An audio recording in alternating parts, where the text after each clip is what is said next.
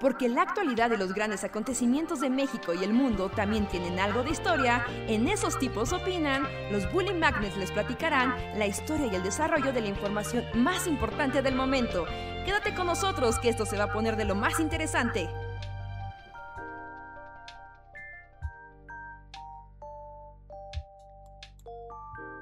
Hola, hola, bienvenidos y bienvenidas a una noche más de El Bully Podcast, solo que esta vez de una manera un tanto diferente porque estamos en fin de año y ya saben lo que eso significa. Significa especiales de cosas que ustedes pidieron y que nosotros hacemos cuando nos acordamos, incluyendo la que está ocurriendo el día de hoy. Estoy yo hoy con ustedes, solo seré yo, Andrés. Sean todos bienvenidos y bienvenidas. Espero hoy no deprimirlos y alegrarlos en igual proporciones, pero solamente alegrarlos. Dicen el show de Andrés, exacto, es el show de Andrés, es el momento. Entonces, ¿cómo están? ¿Cómo los trata esta noche? Dice un bully podcast que comienza a tiempo. Wow, es que es esto, Andrés, eres un replicante. No, no, ya saben que yo tengo como el gusano de, la puntualidad, pero sean todos bienvenidos a este especial de eh, recomendaciones de libros. Esto lo hemos hecho ya varios años. Este año también lo estuvieron como pidiendo algunos de ustedes, me estuvieron escribiendo por Twitter, me estuvieron escribiendo, este, bueno, aquí mismo en los podcasts. Entonces es el momento que llega cada año, el show de Andrés, donde Andrés les recomienda libros, porque espero que les gusten los libros. Digan si les gustan los libros o están aquí solamente por convivir. Eh, lo que van llegando las personas, y ahorita los saludo, pues también les voy a, les voy a comentar un poco cómo, cómo está este asunto. Eh, siento que, que un poco el título es algo engañoso. porque es así como de cada año, es así como leo varios libros al año y, cuando llega este momento hace un hago como una selección y les, les presento mis libros, los que más me gustaron, los que más les recomiendo. Pero como muchos de ustedes lo saben, eh, ahorita estoy haciendo el doctorado y este semestre, bueno, estos, estos dos semestres que fue el año estuvo bien loco. estuvo bien duro. Entonces, eh, mis lecturas estuvieron bastante secuestradas. ¿Qué quiere decir esto? O sea, leí un montón, pero yo creo que el 80% de lo que leí, pues son cosas académicas, ¿no? Entonces, no quiero recomendarles así como de qué gran libro es metodología de la historia en redes digitales. o sea, no, creo que eso particularmente les parezca especialmente interesante.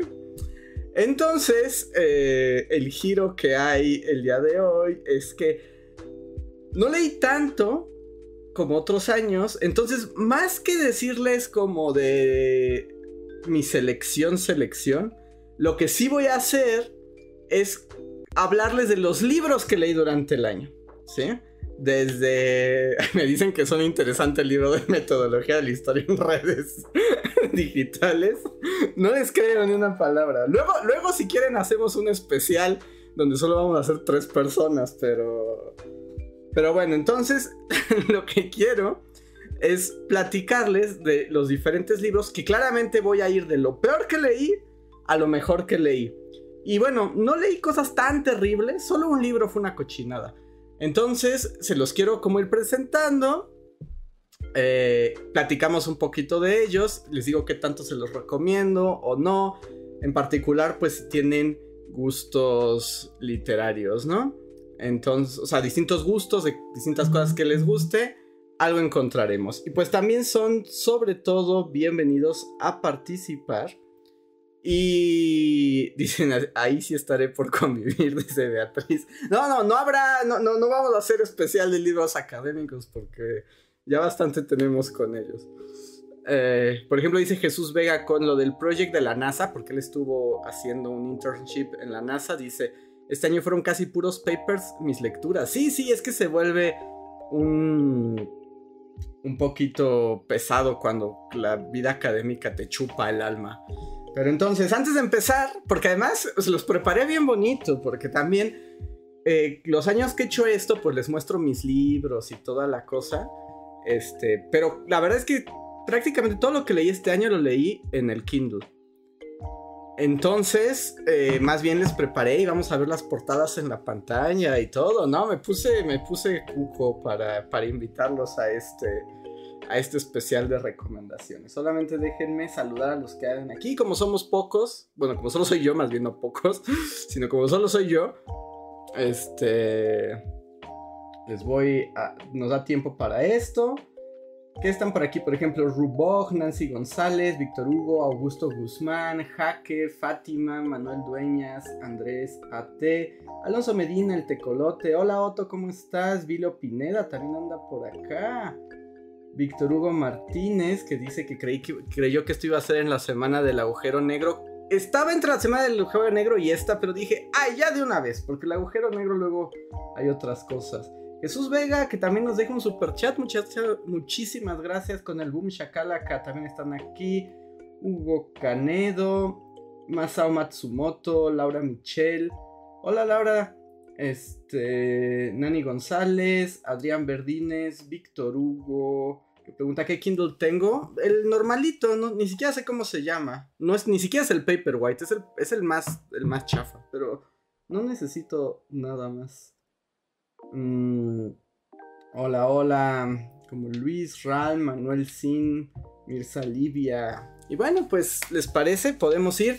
Ustedes también cuéntenme qué leyeron, qué vale la pena, qué recomiendan, incluso si les presento algún libro que ustedes ya leyeron y les gustó o no les gustó. Y si quieren hacer recomendaciones o quieren decir algo y además apoyar, como siempre, a este canal, a que haya más Bully Podcast de cosas raras, a que haya más videos de historia en Bully Magnets y nos quieren ayudar. Recuerden que siempre tenemos varias opciones como el super chat, un pequeño donativo que ustedes nos escriben y nosotros lo leemos. En este caso yo lo leeré si es un super chat. Eh, también pueden unirse al sistema de membresías y ganarse algunas cosas como el agradecimiento que hago personalmente a Eduardo Lara, Sergio Juárez, Manuel Dueñas, de Black Knight, Gustavo Alejandro Sáenz, Valdecat, Arid Nerean, Mir Salivia, Guarda de Riften, Mim, Jeremy Slater, Alita Maldonado, Tori Macio, Pablo Millán, Omar Hernández y Daniel Gaitán, que son quienes más nos han apoyado este mes. También hablaremos, si quieren, de libros. Este, de lo que ustedes podemos platicar. Pero vamos por orden, ¿les parece? ¿Les parece? Porque si no siento que nada más les estoy haciendo todo el tiempo como el, el ya casi, ya casi. Y no pasa nada. Entonces, bienvenidos a los superchats, bienvenidos a los comentarios. Si son miembros de comunidad, también escriban y los leeré con prioridad. Entonces, vamos. Vamos a esto. Y van a ver, tengo aquí mis, mis libritos, vamos a ir uno por uno. Y ahí está. Esto debe funcionar. Espero, como estoy yo solo y esta configuración es nueva, espero que todo. Pero a ver, ahí vamos.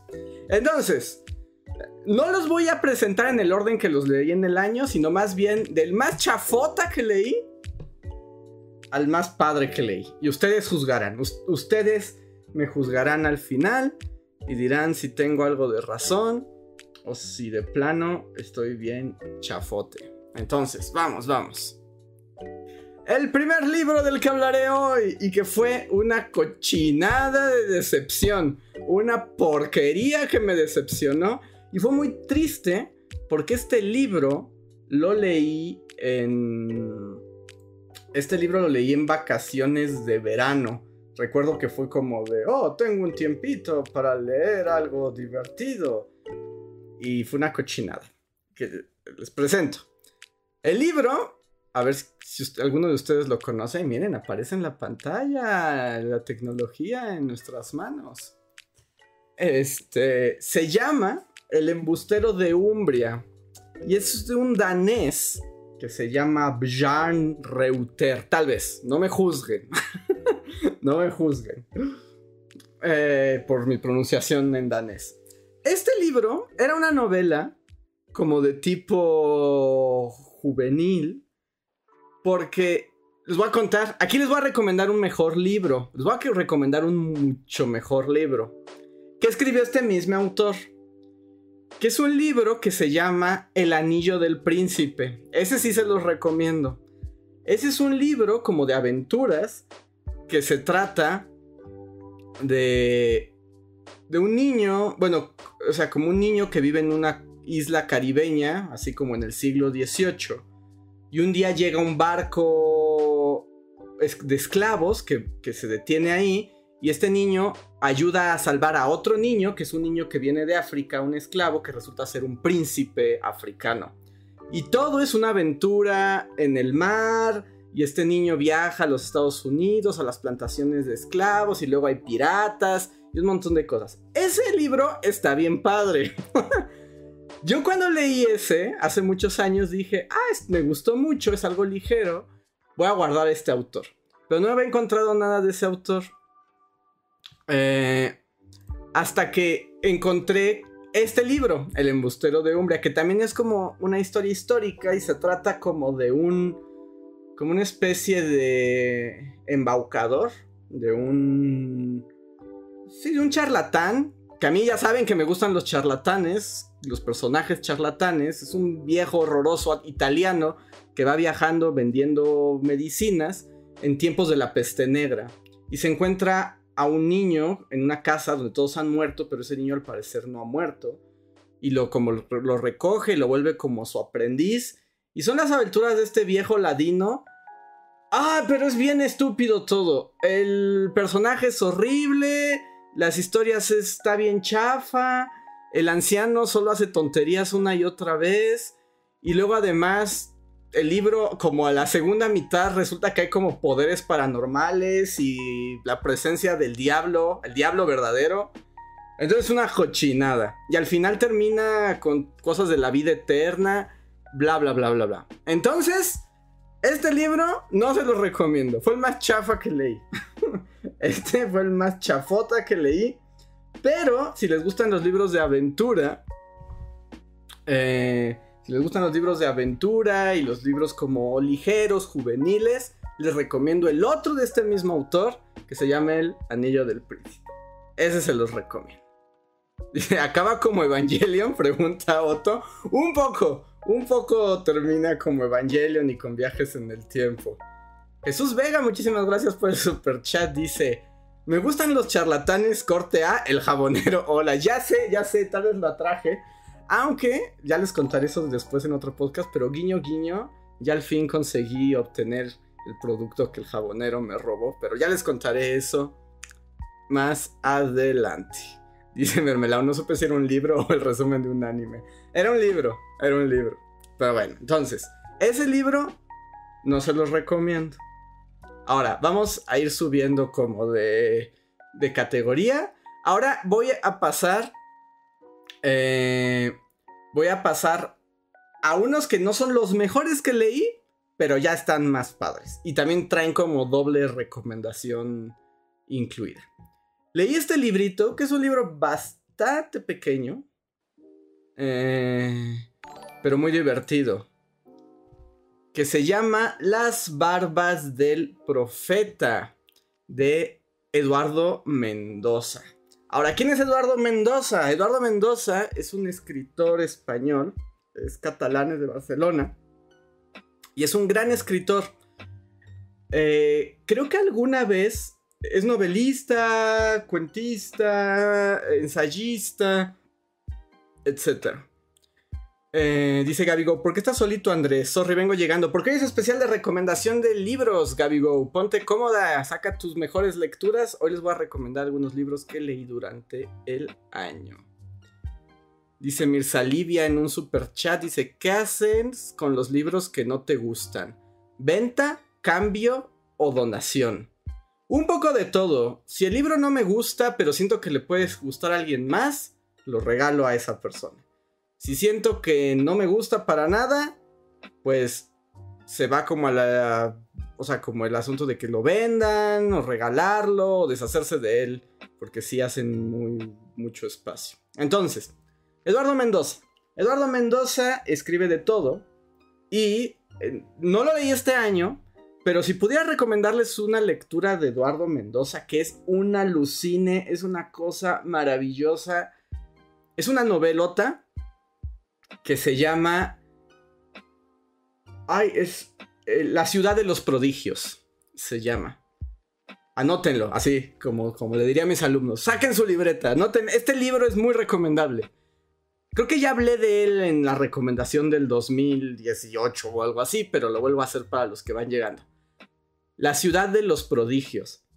Eh, la ciudad de los prodigios es una novelota que trata sobre la historia de Barcelona. Y sigue la historia de un muchacho que también es como un pícaro.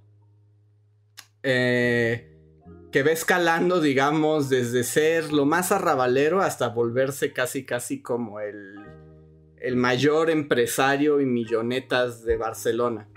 Pero te va contando en esa novela al mismo tiempo tanto la historia de Barcelona, pero le va metiendo un montón de situaciones que van de lo más trágico a lo más inverosímil y volado. Eh, es una novela de esas que no puedes soltar y que en serio todos los personajes son memorables y, por un momento es como un teatro del absurdo, eh, pero también es como bien denso. Entonces, la ciudad de los prodigios, si la consiguen, esa es. Pues este año leí de ese mismo autor este libro que se llama Las Barbas del Profeta. Este también está entretenido, en particular. Yo creo que lo van a encontrar divertido aquellos que tengan o hayan tenido educación católica. Porque lo que se trata este libro, este no es una novela, es más bien como una especie de ensayo, memoria, donde Eduardo Mendoza, o sea, como que ya adulto, ya, ya grande, como que se pregunta, ¿qué onda con las clases de religión en la primaria? ¿No? Que él iba en una escuela y además en España todavía es muy común. Y dice, ¿qué onda con las clases de religión en la primaria? Y entonces en el libro hace como una especie de reflexión de los temas que le daban en estas clases que aquí aplicarían eh, en lo que conocemos como las clases ya saben de moral, de religión o en algunos casos hasta el catecismo. Y hace como retoma como los mitos bíblicos que le enseñaron a él y los piensa como desde la mirada de un niño de 8 años. Entonces empieza a darles vuelta y se da cuenta de lo absurdo, de lo divertido, de lo contradictorio. Entonces si tuvieron ese tipo de clases y también en algún momento se preguntaron con eso, no sé qué era como qué pex con las clases de religión, básicamente eso es lo que hace Eduardo Mendoza en este libro. Eh, no es particularmente, o sea, no es como una novela o algo así, es un libro muy chiquito, pero es muy divertido, es muy interesante como, como él ve las cosas y en algún momento, les digo, si alguien pasó por aquí por el catolicismo, dices, claro, ¿por qué? ¿Por qué es así? Y es como todo absurdo y, muy, muy estimulante. Entonces, Las Barbas del Profeta de Eduardo Mendoza está recomendado. Y La Ciudad de los Prodigios, que es el otro libro que he leído de él. Y si no, pues estaría... No, está, tiene muchísimos libros Eduardo Mendoza, entonces es una buena recomendación. Aquí en lo que paso al siguiente, los voy leyendo para ver qué opinan de estos libros, si alguien lo conoce. Y también los superchats. Acaba de llegar un superchat de Andrea García. Muchas gracias, Andrea, que dice: Hola Andrés. Si no lo has leído, te recomiendo la novela visual de Umineko no Nakukoro ni. ¿Ok? Dice: Es hermosa, muy meta, llena de misterio. La música genial. Es una novela, o sea, pero ¿te habla de música? Dice, me voló el cerebro. Hace dos años que lo terminé y todavía no supero la historia. ¿No? Pues suena así con esa recomendación. Ahora mismo lo anoto por aquí. Oh, sí, ya veo. Mm, pues muchísimas gracias, Andrea, por la recomendación. Que ahorita que lo mencionas, este año no, no tuve. Ah, y continúas, dice. Encuentras la novela completa, separada en partes de preguntas y otras de respuestas en Steam. Perfecto, muchísimas gracias por el dato. Eh, dice Otto, en ese libro se habla algo de José, el personaje más olvidado del, anime bíblico. Sí, se habla de José. Eh, hola Adrián, dice, qué gusto verte de nuevo con los directos del libro. Pues aquí estamos, uno al año, no hace daño. Laura dice, yo tuve catecismos de ese estilo, pero nomás nos daban leyendas laicas o cosas raras. Como cuando una monjita nos platicó que la Virgen le había instalado TV por cable. Wow, eso deberías escribirlo porque no me imagino cómo funciona. funciona. Mm. Eh, dice, lo loco de lo que comenta Andrea es que el escritor de Omineco ahora habrá un Silent Hill. Oh, mira. Pregunta Friedrich Engels. Andrés, ¿has leído a Edogawa Rampo? No, ¿eh? Es de los que me falta. Es de los que me falta del, Japón. No lo conozco, Friedrich Engels, que es el señor Engels, está aquí. Este, cuéntanos un poco si quieres de qué va, para que nos lancemos. Augusto dice, muestra tus libreros, lo prometiste hace años. Ya hice un video hace mucho, Augusto. Hace mucho hay un, hay un video en algún lugar de Bully Magnets debe estar donde hay una visita a mi librero. A ver, entonces, hasta ahí. Eduardo Mendoza, chido. Siguiente libro. Este, a ver ustedes qué opinan. ¿Ustedes qué opinan? Y bueno, ya hemos hablado en los Bully Podcasts varias veces de los premios Nobel, pero a ver, ¿ustedes qué opinan de esto? Otro de los libros que leí, y también este es otro libro chiquitito, si alguno de ustedes tiene así como reto de lecturas y dice, me quedan como semana y media para, para hacer mi reto, este es un libro chiquitito, se lee muy fácil y está también recomendado. Es de Peter Handke, es un austriaco que es, bueno, fue ganador del el Premio Nobel de Literatura hace unos años, ya saben, fue el clásico de ¿y ese quién es? no es Murakami. Yo digo, pues no, ahora lean a Peter Handke. Em, y la novela más famosa de Hanke es La mujer zurda. Es una novela. Eh, yo no la he leído, pero me topé con este libro que, como dice el título, Ensayo sobre el cansancio, es un ensayo. Sobre, y como dice literalmente, sobre el cansancio. Es un ensayo sobre el cansancio. Entonces, lo que hacen de este librito también es como de, soy un vato, escritor, me siento en un café y empieza, ¿qué es estar cansado? ¿No? Eh, y básicamente, no se los spoileo, pero él habla como que hay dos tipos de cansancio, ¿no? O sea, dos tipos de cansancio. Uno, que es un cansancio em, como que va en detrimento de tu energía, de tu salud y de tu calidad moral como persona como el burnout, digamos, que es cuando haces cosas que no quieres hacer, cuando tienes que trabajar exhaustivamente para vivir, cuando tienes una deadline y no la puedes cumplir, y que ese cansancio te va matando por dentro, ¿no? Pero habla que hay otro cansancio, que es un cansancio como que te revivifica porque es el resultado final de tu esfuerzo. Y este señor básicamente también lo, relaciona con un cansancio eh, casi físico, ¿no? Como cuando tu trabajo, porque aquí también es como escritor atormentado, em, porque dice que cuando, que el trabajo intelectual es como lo peor del mundo, ¿no? Que el trabajo intelectual te seca y te mata. Y en cambio el trabajo físico te, vuelve más humano, ¿no? Entonces que cuando te cansas de esa manera es más noble. Y juega como en estos dos puntos. Es este... Mm, interesante. Está bueno el libro. A veces sí le sale la parte de viejo lesbiano. Eh, un poco, ¿no? Y, y, eso es como que le baja algunos puntos. Pero es una buena es una buena, este, e, es una buena opción. Y el ensayo es muy interesante, él escribe fantásticamente, es muy agudo. Entonces, si les gustan los ensayos, este es una buena elección.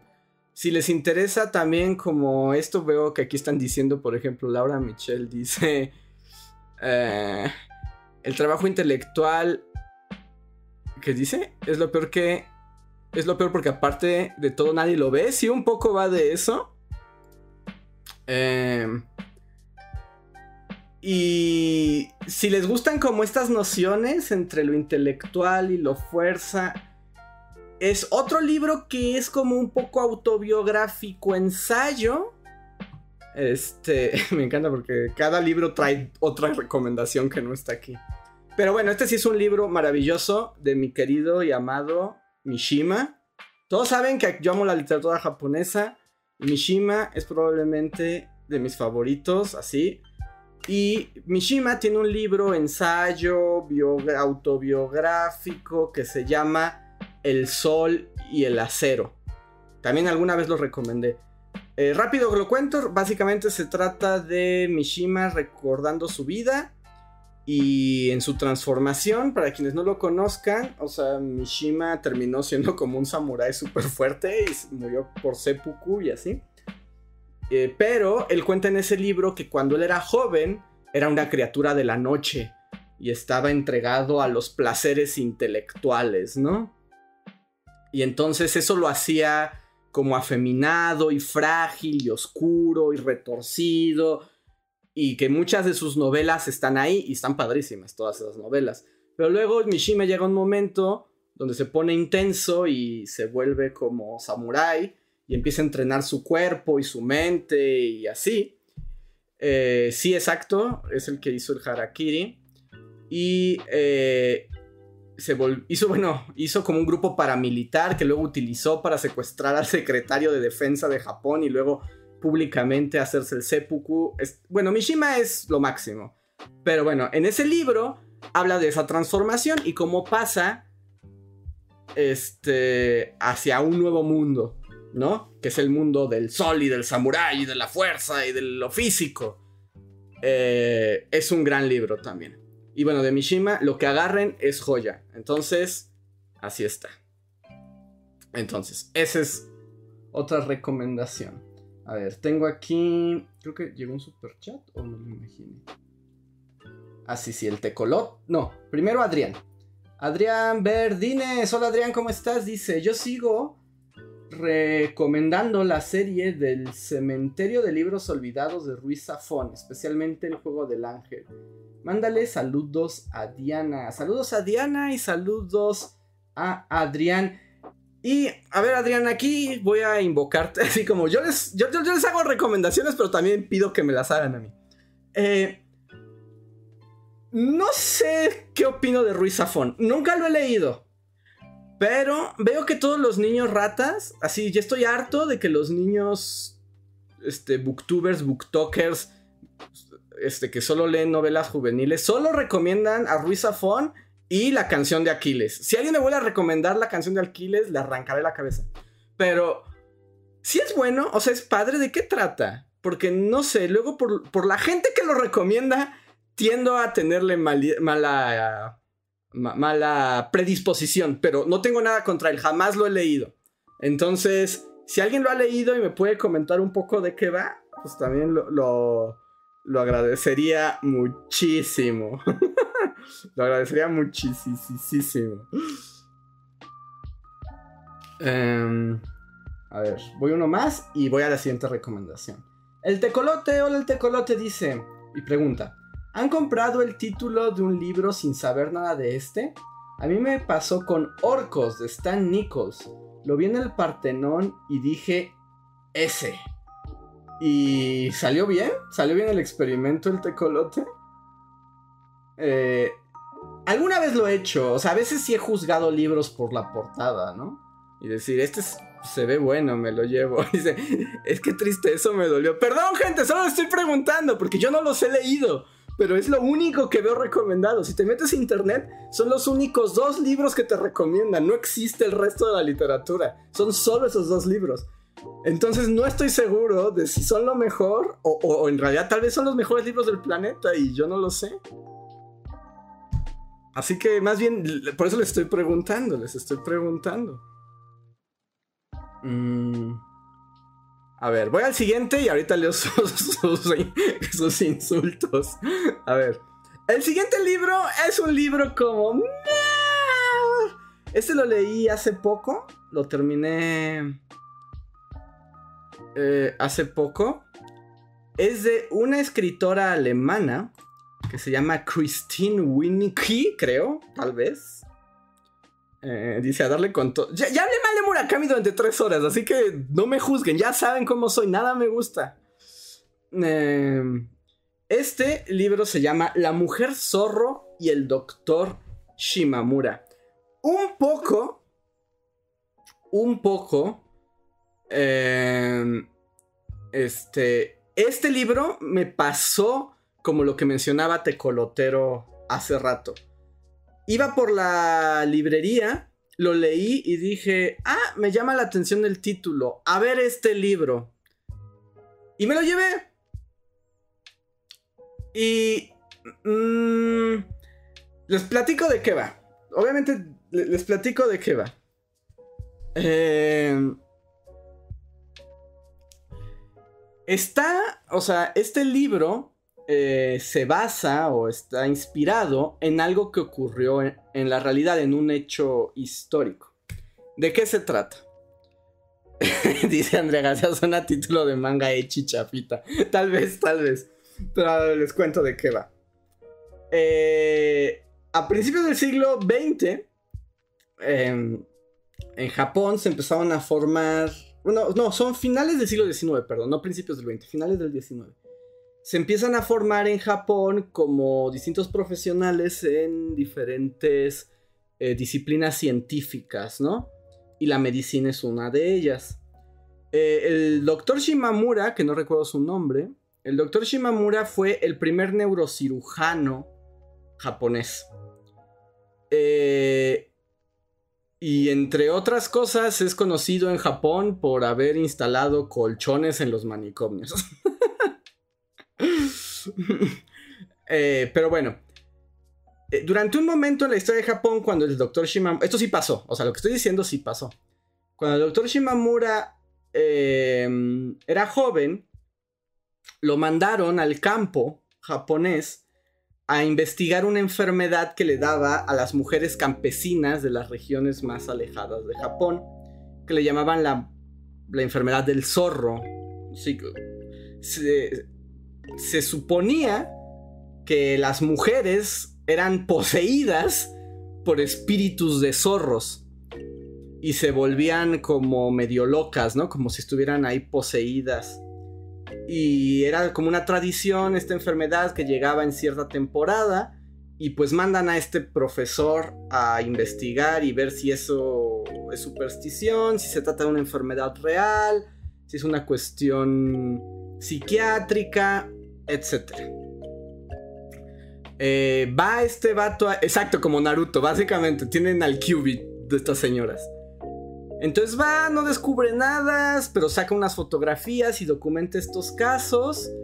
Y bueno, este doctor después viaja a estudiar a Europa y entre otras cosas, pues se forma con los grandes maestros de la psiquiatría europeos, incluso termina como metido en ondas de psicoanálisis, conoce a Freud, y así.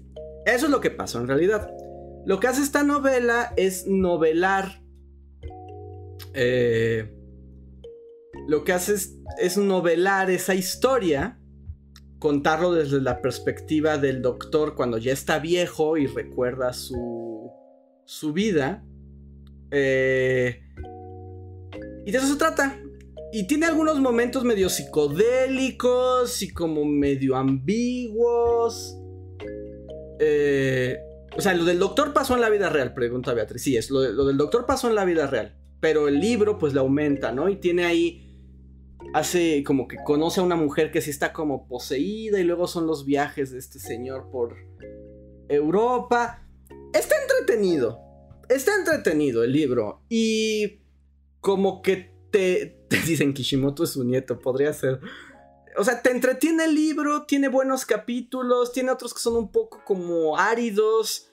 Hay unos, este... Ha preguntado Otto, ¿y al final era una enfermedad real o no? Pues, o sea, no es una enfermedad real, más bien era una cuestión como psiquiátrica, bueno, no psiquiátrica, psicológica. Y, esto es como la parte medio oscura del libro, es como, como este caso que el doctor Shimamura comparte con todos estos europeos. Eso es lo que insinúa el libro, pero no sé si ya ocurrió en la realidad. Permite que se creen estas teorías del siglo XIX sobre la histeria femenina, ¿no? De la histeria como una condición de la mujer en su psique y en su alma, ya saben todo este asunto. Por ahí va el libro, es una lectura entretenida, o sea, les hago este resumen, no les estoy contando los giros ni nada realmente importante. Eh, pero esto es como de lo que va. Si les parece interesante lo que les acabo de contar, recomendado. Si lo que les acabo de contar no les parece particularmente estimulante, se lo pueden ahorrar pueden ahorrárselo. En serio, o sea, no, es tan bueno el libro. A mi parecer. Pero ahí va. Entonces, La mujer zorro y el doctor Shimamura de Christine Winnicke. Ahí queda otra recomendación. Vale otro super chat que se me quedó por acá. De Pascual Gudini. Muchísimas gracias, Pascual. Y dice, ¿ya tienes lista para leer en 2023 de libros o mangas? En realidad no, Pascual. Todavía, como, como estoy como mis lecturas están muy secuestradas por la tesis, eh, estoy tratando de no adelantarme, porque en una de esas no alcanzo a leer nada de lo que pretendo. Y solo leo más libros de metodología de la investigación. Entonces, no, no, no pienso tan a futuro, más bien lo que me voy encontrando. Y ahorita sí estoy atascándome. No le digan a mi asesora, pero me estoy tomando una semana de vacaciones y me estoy atascando full de todos los libros que tengo. Muy bien. ¿Están listos para la siguiente recomendación? Siguiente recomendación. Este es uno de esos libros que estoy leyendo en este, bueno, en este rush de lectura. De hecho, este libro lo acabé ayer. Este libro lo. Em, este libro lo terminé ayer. Y. Ah, a ver, a ver, les cuento. Seguramente el autor les será conocido. Ya hemos hablado con él. Yo he hablado de él. En Bully hemos hablado de él también. Dicen, sí, señora asesora, que no adivinan quién no está leyendo metodología. así es, así es, amigos. Dicen, Mercurio, si quisiera buscar ensayos o técnicas de estudio, ¿qué recomendaría? ¿Ensayos de qué tipo, Mercurio? Técnicas de estudio, te recomiendo que literalmente te metas a YouTube. En YouTube hay muchos videos sobre técnicas de estudio que creo que pueden ser mucho más útiles. En cuanto a tipos de ensayo, pues más bien qué tipo de ensayos te interesan, ¿no? Pero bueno. Siguiente libro. Ahorita lo sigo leyendo. Este libro es de, ya hemos hablado de él muchas veces. Uno de mis queridos, lo, quiero, me gustan sus libros, que son, es Philip K. Dick. Philip K. Dick, rápidamente, ¿quién, es Philip, quién fue Philip K. Dick? Uno de los escritores de ciencia ficción como más influyentes em, de la historia. Eh, Philip K. Dick escribió. Casi todos sus libros se han adaptado a películas o series o así. Como Blade Runner, por ejemplo, que es una adaptación de su libro Sueñan los androides con ovejas eléctricas. O El hombre en el castillo, uno de mis favoritos de sus libros. Sé que hay una serie que no he visto, pero el libro a mí me gusta mucho. Eh, Minority Report también es de él. Entonces es como ciencia ficción mística. No es una ciencia ficción tan centrada en la tecnología y en el conocimiento científico como Asimov. Más bien porque Philip K. Estaba medio loco. O sea, literalmente estaba medio loco. Al final de su vida estaba convencido de que una nave extraterrestre le lanzaba rayos de colores y podía comunicarse con el universo. Sí estaba chifladón, pero era muy bueno. Y su ciencia ficción es un poco más mística. Entonces es, es una cosa bien rara. Y todo el tiempo es como paranoico. Em, ah, por ejemplo, este. Ah, ¿cómo se llama esta película? Se me fue el nombre en este instante que le iba a decir. Es una película con Keanu Reeves que es como de animación. Se llama Dark algo. Dark. Ah, ¿cómo se llama esa película? Se me fue el nombre, a ver si me acuerdo. Alguien. O alguien se, se, acuerda. Que es justo como de todos nos vigilan. Era medio paranoico y sus personajes siempre son como depresivos. Scanner Darkly, exacto, Francisco Pantoja. Gracias.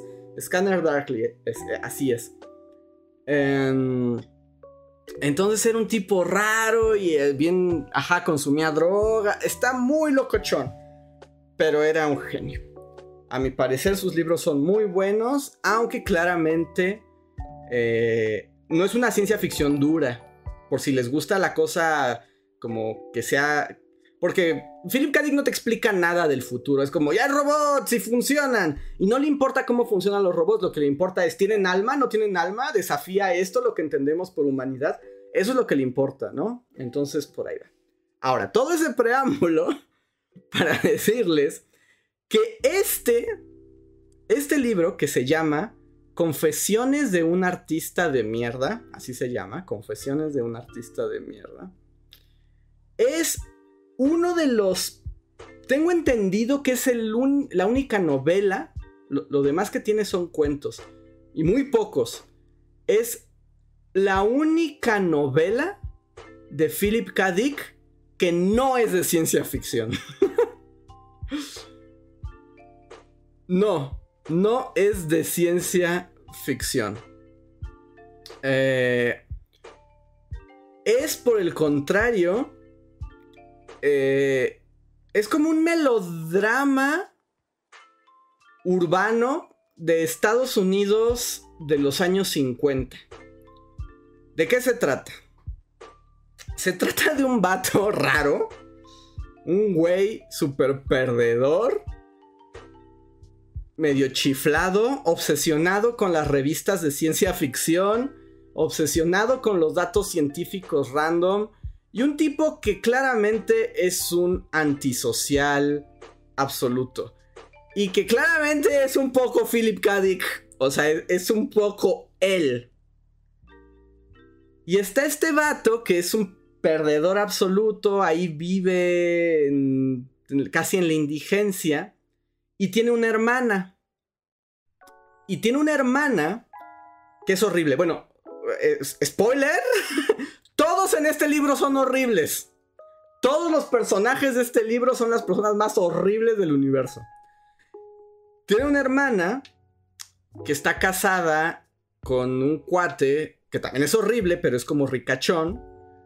Y por algo que no les voy a contar, terminan decidiendo llevarse a este vato raro a su casa a vivir. Eh, la novela un poco trata de las relaciones familiares entre estos tres personajes, ¿no? La hermana, su marido y el hermano. Y obviamente hay otros personajes. Pero es un drama, es un drama de gente de los suburbios en los años 50. Además son gente de los años 50, por supuesto que son horribles todos. Eh, y como las relaciones de una familia disfuncional, violenta, terrible y así. No les cuento más por si lo quieren leer. Esa es la. Esa es la premisa. ¿Qué les puedo decir más de la novela? Eh, un poco Philip K. Dick, que es como voy a jugar a ser. Eh, voy a jugar un rato a ser como Faulkner. Porque los tres personajes narran cada capítulo lo, narra un personaje diferente, entonces lo ves todo desde el punto de vista del que narra. Entonces tienes a estos tres personajes y pues vas entendiendo. Todos son horribles, son espantosos. Em, eso está interesante. Y solo dos cosas. Eh, esto lo digo, o sea... Philip K. Dick, esto, con que lo hayan leído una vez, lo saben. Philip K. Dick era un misógino de porquería. Pero en este libro se pasa. En este libro.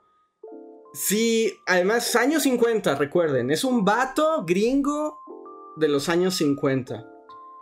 Entonces, un poco el asunto de cómo el personaje de la hermana eh, es terrible, pero es de la mirada de un viejo de los años 50 súper misógino.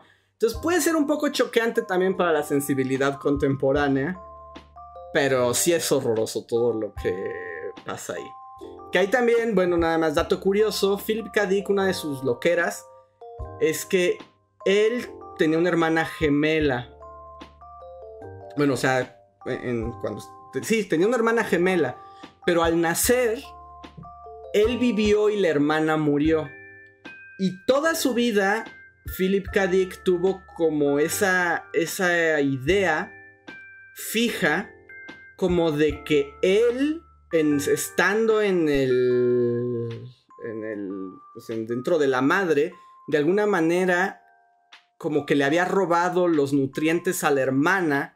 Entonces como que se sentía culpable. Él creía que él había matado a su hermana pero al mismo tiempo sentía que ese acto de violencia había sido por vivir. Y entonces tiene una estaba muy loco, estaba muy loco. Entonces tiene una onda todo el tiempo eh, como de que odiaba a la hermana, pero se siente culpable porque él nació y él era un, como en este caso, era un artista de mierda que odiaba todo y un viejo todo este raro y desadaptado y que tal vez su hermana hubiera sido mejor y entonces él piensa como ella era mejor, por eso la maté. Y luego al final de su vida hablaba con el espíritu de su hermana a través de esta nave espacial mágica que le disparaba. Ya sé. O sea, ya sé. Pero les estoy contando un poco de la, de la historia. Pero... Eh, por ahí va. Entonces, lo padre de este libro. Ah, bueno, otra cosa. No les voy a decir. No les voy a decir qué. No les voy a decir qué porque. Pero probablemente este libro tenga una de las escenas de Philip K. Dick. Y con todo y que no es de ciencia ficción, y aquí no hay androides, y no hay monstruos, y no hay criaturas del espacio, tiene una de las escenas más crudas y crueles que yo le he leído jamás, que, te deja... Ah, que te deja como... Ah, tiene una en particular y otras cuantas que son bastante duras.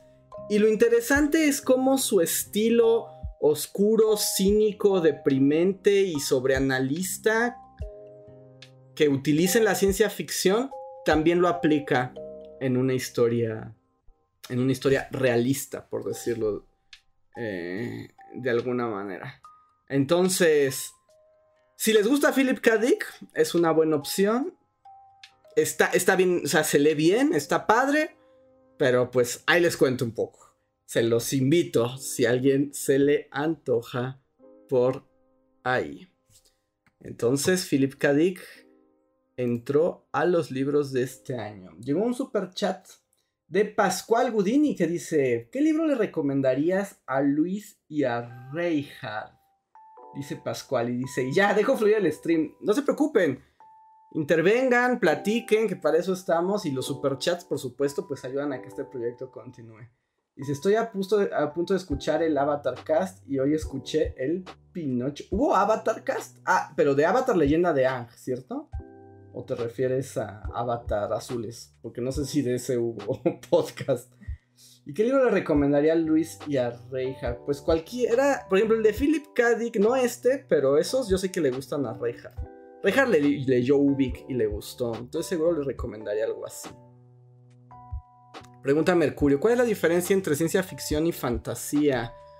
Mm, técnicamente ciencia ficción, pues eso, eh, se trata... No soy experto, alguien aquí podrá explicarlo mejor que yo, pero como yo lo entiendo, ciencia ficción sí utiliza la tecnología, los desarrollos tecnológicos como parte del motor para estas fantasías, y el género fantástico más claro es el que tiene que ver más con mundos aparte, con magia, este, no se tiene que centrar tanto en demostrar el razonamiento, sino más bien la argumentación es distinta, pero podríamos seguramente estar ahora. Ah, pues justo Laura Michele ya es experta, así que ella te podrá dar mucho este mejor eh, datos que yo. Dice Otto, próximamente top 7 perturbadores, escenarios. Todo lo que. Todo Philip K. Dick es perturbador. O sea, eso. Estén seguros. O sea, estén segurísimos. Dice: Final Fantasy VII sería fantasía o ciencia ficción. Esa es una buena pregunta porque son donde los mundos colisionan. Pero no voy a entrar en esos detalles porque eso se puede. Este. Pasar mil horas. A ver, ahora. Llega la hora de los libros de cuentos. ¿A quién le gusta leer cuentos? Porque yo sé que todo el mundo ya lee novelas y las editoriales ya solo quieren. Este. Publicar novelas. Pero los cuentos también son padres. Tengo dos recomendaciones de libros de cuentos que leí este año. Entonces, primer libro de cuentos. Primer libro de cuentos que recomiendo. Y va, aquí ya entramos. A partir de aquí, ya. O sea, todos hasta antes eran como. Se los recomiendo sí o no, dependiendo. A partir de ahorita ya van los que recomiendo en serio. O sea, así como de la neta, éntrenle. Primer libro de cuentos que recomiendo para este año se llama Natalia Ginsburg. Natalia Ginsburg es una escritora italiana. Es un poco de la posguerra. Es de la, segunda, no sé, posguerra. Post Mussolini, ahora que está de moda. Eh, tiene muchas novelas. Son novelas que hablan entre de ella, de su vida en Italia y justo de la Italia fascista de Mussolini y el post, ¿no? Lo que ocurre después. Y tiene este, este librito que, me leí eh, a principios, no, como a mediados de año. Uh, Dice Alberich, puros libros caros, Andrés. ¿No tendrás una recomendación en editorial Tomo? Alberich, pero guiño, guiño, los lugares que no tenemos que visitar. Guiño, guiño, no vayas a esos lugares. Em, dice Mercurio, ¿cada cuánto haces esto? Me quiero meter muy duro en la lectura. Lo hago una vez al año, pero he estado pensando abrirme un TikTok donde recomiende cosas que no sean la canción de Aquiles. pero hablamos de eso al final. Y ustedes me dicen si les gustaría o no les gustaría. Em, este. Pero bueno, entonces. De Natalia Ginsburg hay una cantidad infinita de libros. El que agarren es, eh, es, es, garantía. Pero eh, agarré este Mm, agarré este libro y... ¿De qué se trata? Literalmente se llama Domingo, es el título, y dice Relatos, Crónicas y Recuerdos. Y no miente el libro, es exactamente eso. Relatos, crónicas y recuerdos. El libro está dividido en tres secciones. La primera, relatos, son cuentos.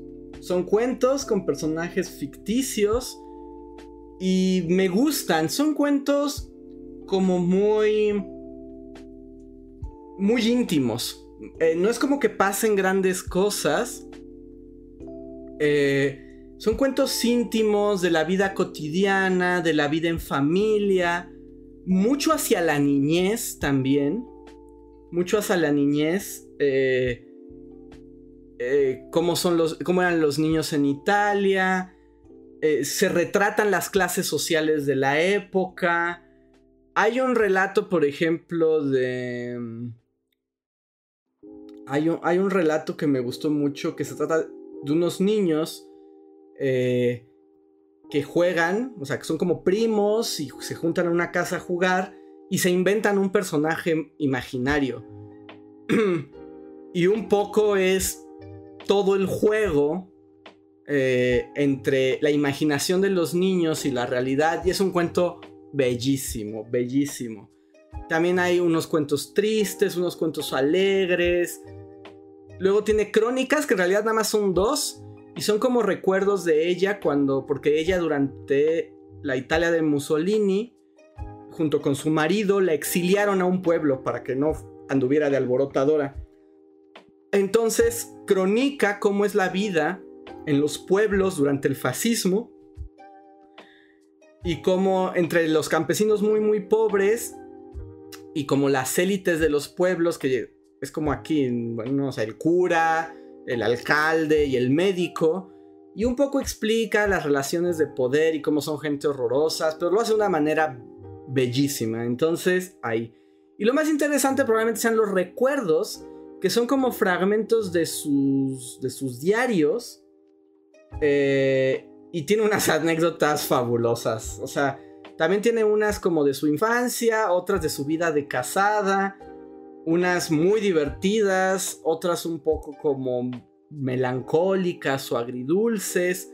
Y cada vez que terminas uno, te deja como un... Ah, ajá, y así es la vida. Y te quedas mirando, te quedas mirando al horizonte. Este no es para emociones fuertes, no estamos en la locura de Philip K. Dick, es mucho más sutil, es mucho más sensible, pero la manera en que escribe, mis respetos amigos. Natalia Ginsburg, yo les recomiendo Domingo porque es el que leí, pero agarren el que sé. Ahí está, recomendación de cuento. Creo que ahorita no hay super chat. Entonces vamos al. Ahorita, a ver, los leo algunos. Dice Carol, me dio algo de nostalgia y me acabo de leer Bitácora del agonizante de Fernando Soto. No lo conozco. El mismo autor, me encanta Los hijos del viento. No conozco a Fernando Soto. Anotado, Carol. Muchas gracias. Dice Friedrich. Andrés, ¿cuál crees que es el mejor cuentista que ha existido? ¿Chekhov? Ah, esa es una pregunta que no me, no me atrevo a contestar. O sea, es que depende mucho del tiempo, de la época, de los gustos, etc. Pero bueno, Natalia Ginsburg. Segundo libro de cuentos recomendado el día de hoy. Este está... Fue una sorpresa este libro. Lo agarré porque vi que alguien lo recomendaba en Twitter. Y dije, a ver, lo agarré y oh Dios, qué grata sorpresa. No conocía a este persona, a este escritor. Es la primera vez que lo leo. No sabía nada de él hasta hace muy poco. Muy poco tiempo. Se llama Peter Stam. Peter Stam es. Tengo entendido que él es suizo o sueco. Creo que es suizo, creo que es suizo. Creo que es suizo, pero ha trabajado y vivido en Estados Unidos y en Inglaterra. Y ha sido como guionista y cuentista y periodista y así. Y este es uno de sus libros de cuentos. Casi, casi todo lo que ha escrito este señor es cuento. Y este se llama Jardines Ajenos. Mm, ¿Cómo describiría estos cuentos? Todos estos cuentos... Em, ¿Qué tienen en común? Son cuentos bastante contemporáneos, ¿no? O sea, lo que habla cada historia se siente muy siglo XX, XXI ya incluso, ¿no? Y cómo de... O sea, para empezar, me encantaron. O sea, estos cuentos me encantaron. ¿Qué tienen, diría yo? O sea, ¿cuál sería mi, mi reflexión sobre estos libros? Son cuentos de la posibilidad, del potencial de que algo ocurra. ¿Qué quiero decir? Es como de, ¿alguna vez se han visto en una situación así como casi juego de rol donde tienen que tomar una decisión? Y dices, puedo no hacer nada y mi vida continúa normal. Pero si tomo esa decisión, me atrevo, doy ese brinco, todo puede cambiar, toda mi vida puede cambiar, todo se puede transformar. Mm, si les ha pasado eso alguna vez, o, pueden imaginar ese momento, así son los cuentos de Peter Stam. No son tanto del previo antes de la decisión, y muchas veces ni siquiera te da lo que ocurre después de la decisión.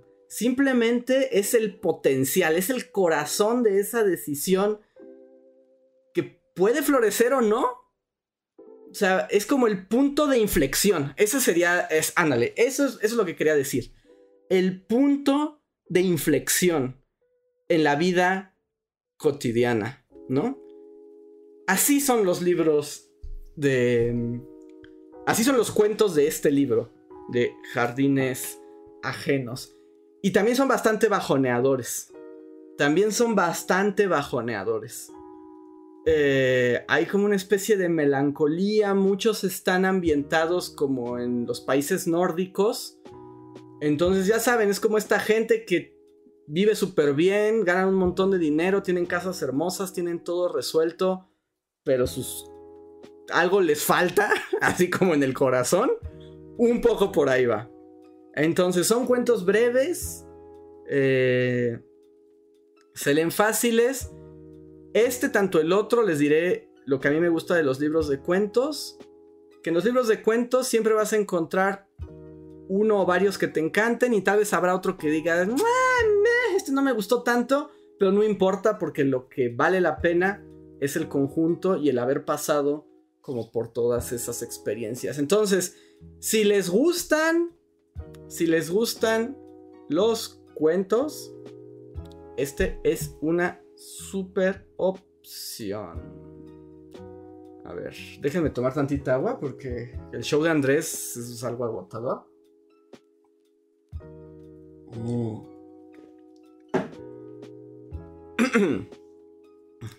y tengo un super chat de Mirza Livia. Muchísimas gracias, Mirza, que dice: ¿Has probado los audiolibros? Yo no estaba segura de leer así, pero este año descubrí que vale la pena. No cualquier libro, pero sí recomiendo probar. Mm, yo no soy. Hasta el momento no le he entrado a los audiolibros. O sea, yo no, no consumo audiolibros porque el tiempo que uso de audios lo uso en otro tipo de podcast. Pero a mí me parecen una muy buena opción. O sea, obviamente es una experiencia completamente diferente a la de leer un libro, ¿no? Es otro, es otro medio. Pero yo no le veo el problema, ¿eh? O sea, yo, yo no le tengo peros ni me molestan. Y creo que puede ser algo muy, muy, muy, muy interesante y divertido y todo. Entonces, háganlo si les gustan. Además, también tengo entendido que hay audiolibros muy bien armados, o sea, muy bien construidos, las adaptaciones sonoras, etc. Lean como se les venga en gana, como más lo disfruten. No, no hay como maneras correctas. Yo este año, bueno, sí leí un par de libros en papel, pero, pero bien poquito. Pues continuamos, ¿les parece? Porque todavía quedan unos cuantos. Que según yo lo había leído muy poco, pero ahorita empiezo a sentir que tal vez no fue tan poco. Pero ok. A ver, a ver. Siguiente recomendación. Esta es una novela. Que esta es un poco trampa. Porque no sé si realmente la leí este año. O sea, si cuenta como que la hice este año o el año pasado. Porque la leí justo como. Creo que la empecé a leer justo diciembre de 2021 y la terminé en el 2022. Entonces no sabía si ponerla o no ponerla. Pero mm, la recomendación es esta de la escritoria Amelie Nothomb. Estupor y temblores se llama este libro. No sé si alguno conozca a Amelie Nothomb. Amelie Nothomb. Eh, tiene muchísimos libros. Esta morra escribe pero sin parar. O sea, esa tiene muchísimos libros. Ella, no estoy muy seguro de dónde es. ¿Es, inglesa? Eh, a ver, esperen, esperen. Google voy a tener... ¿De dónde es ella? Esto sí... Nunca me... O sea, porque... No, belga. Es de Bélgica. Eh, y ella lo que tiene es que eh, fue hija de embajadores asiáticos. Entonces, eh, ella vivió mucho, toda su infancia la vivió entre Japón y China.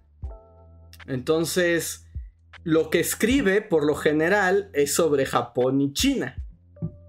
Mm, y este libro es, es una novela cortita.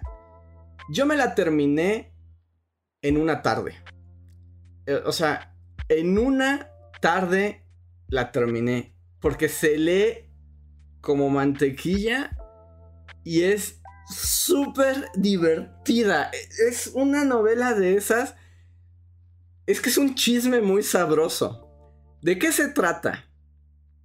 Eh, es un poco autobiográfica porque Amelie en uno de sus momentos de su vida dicen que es varonesa. Sí, es una niña ultramillonaria.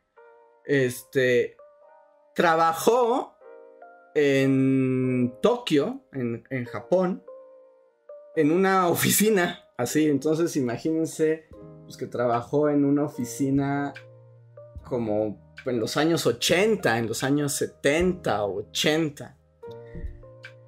Entonces, este libro es un poco su, experiencia como trabajadora, como mujer, además, como mujer trabajando en una empresa japonesa. Básicamente es Agretsuko. es un poco, es como un poco Agretsuko en los 80. La diferencia es que pues esta morra además es extranjera, ¿no? O sea, además... Eh, o sea, es una extranjera que aunque habla un japonés perfecto, se integra como mujer a estas empresas salaryman japonesas muy clásicas, muy jerárquicas. Eh, y pues es todo lo que se enfrenta. Y un montón, obviamente, hay un montón de machismo, de injusticia y de horrores, eh, y, ya y de violencia pasivo-agresiva japonesa. Entonces, pero lo que tiene esta autora, lo que tiene esta autora, es que te cuenta estos horrores, pero te los cuenta con un cinismo y una agudeza de sentido del humor maravillosa. Es una. Esos son, son, libros que merecen eso de una gozada, ¿no? O sea, el chisme no para y quieres saber qué pasa. Y su relación con los jefes. Y habla que está el jefe bueno y el jefe malo. También, ¿qué les recomiendo esto? Si les gusta el chisme, si les gusta lo japonés, si les gusta el chisme de oficina y el chisme Godín y la experiencia Godín, es un gran libro. Es un gran libro. en serio, y además, en una sentada se lo echan. Yo, a mí me duró una tarde. Una tarde de que, no, quiero seguir, quiero seguir, quiero seguir, quiero seguir.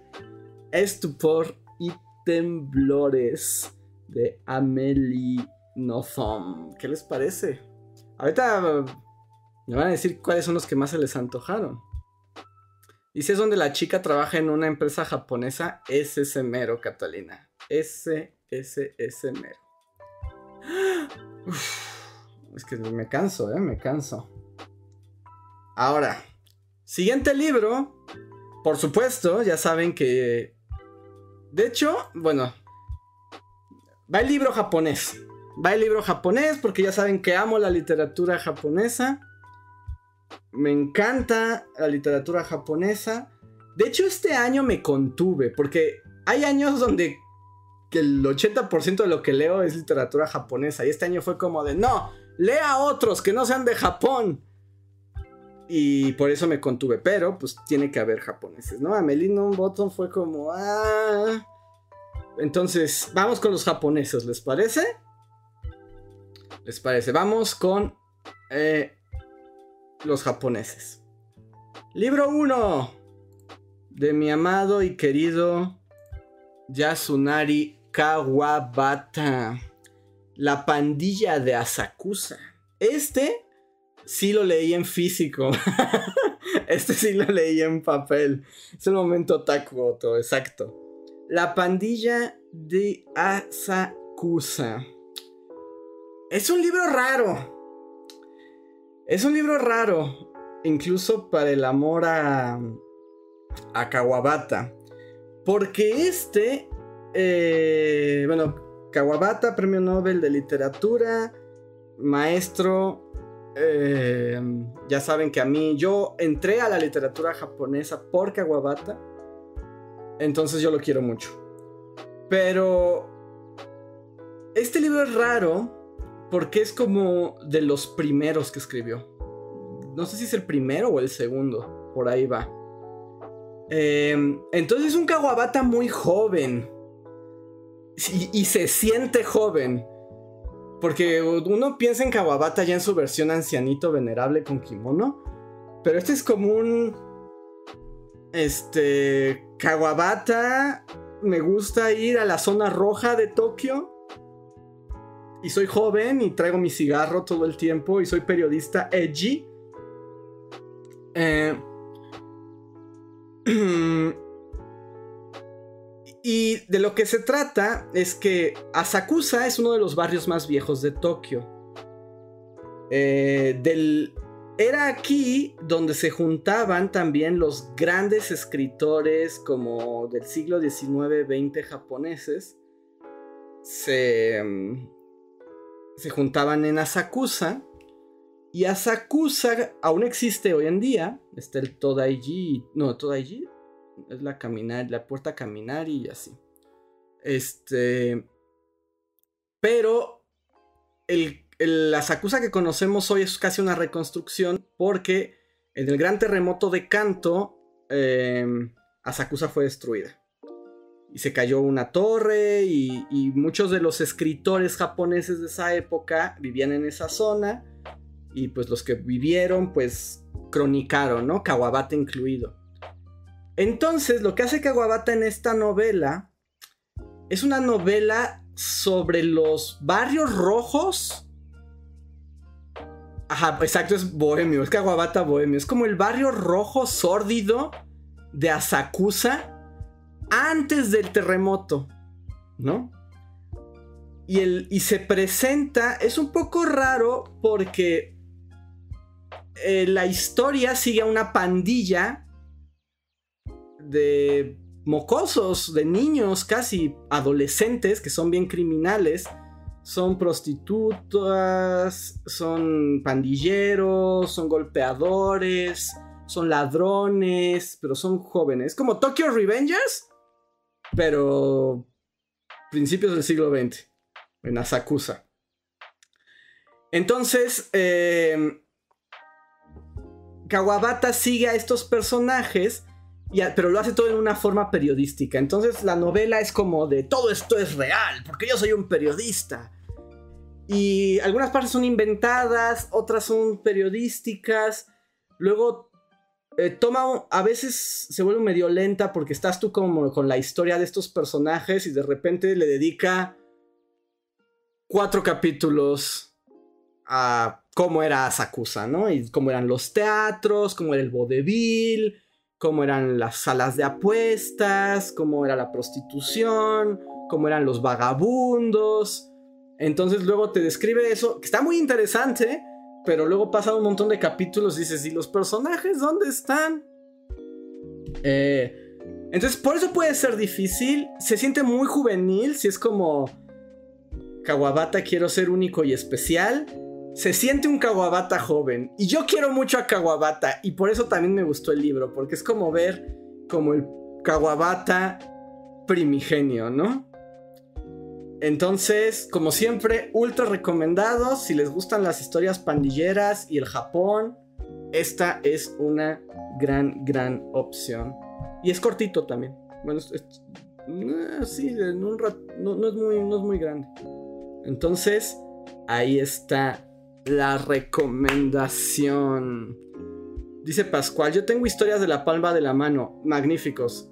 esos son cuentos también y, los, y son hermosos, también son hermosos, son casi como haikus. Kawabata es magnífico. Kawabata es como, no tan Bukowski, porque es japonés, no puede ser tanto, pero por ahí era el, pecado de ser joven, dice Israel. Exacto. Pregunta Francisco Pantoja, ¿cuál es tu libro favorito de Kawabata? Ok. Mi libro favorito de Kawabata, mi favorito es Lo Bello y lo Triste. Ese es mi favorito. Sobre todos los que le he leído. Creo que ya casi leo todos los de Kawabata. Mi favorito es Lo Bello y lo Triste. Ahora, que si me preguntas cuál creo que sea el mejor libro de Kawabata, que esa es otra, esa es otra cosa aparte, yo diría La Casa de las Bellas Durmientes o El Maestro de Go. O sea, eso yo diría que son los mejores. Pero mi favorito es lo bello y lo triste. Muy bien. Ahí con los clásicos. Andrea Velar dice, ¿cuál recomiendas para empezar? Para empezar con Kawabata, yo recomendaría Lo Bello y lo Triste o Kyoto. Así se llama, Kyoto. Yo creo que esos dos libros te dan una buena idea de a qué juega Kawabata. Hola Milky Way, si hay un libro al que le tengas especial cariño Andrés, buenas noches. Sí, a muchísimos. Pues Lo Bello y lo Triste es uno de mis libros favoritos ever, así en mi top 5, así jamás contado. Mm. Dice Leonel, ¿existe algún tipo de literatura japonesa que sea parecido a JoJo's? Eh, si tuviera que... No tanto a JoJo's, pero hay un libro... ¿Ese de quién es? ¿De Akutagawa? Shigurui se llama. Shigurui. Hay un anime y un manga que es buenísimo también. Shigurui. Búsquenlo, es una brutalidad. Pero ya no continúo más porque faltan libros, faltan libros. Estamos llegando a los meros buenos. Y ya son las 10, 15. Voy a aventar dos horas hablando sin parar, ya me duele todo. Mm. Vamos al siguiente. Esta la voy a hacer más rápido. Pero otro japonesa. Pero este es más contemporáneo. Este muy rapidito. No, no le voy a dedicar mucho tiempo. Pero es un libro muy bello de la nueva ola de escritoras japonesas. Este se llama El cielo es azul, la tierra blanca. Y por alguna razón en acantilados sintieron la urgente necesidad de agregarle el subtítulo absurdo Una historia de amor. Porque, no sé, era muy ambiguo, era muy abstracto el, el título. Y es de Hiromi Kawakami.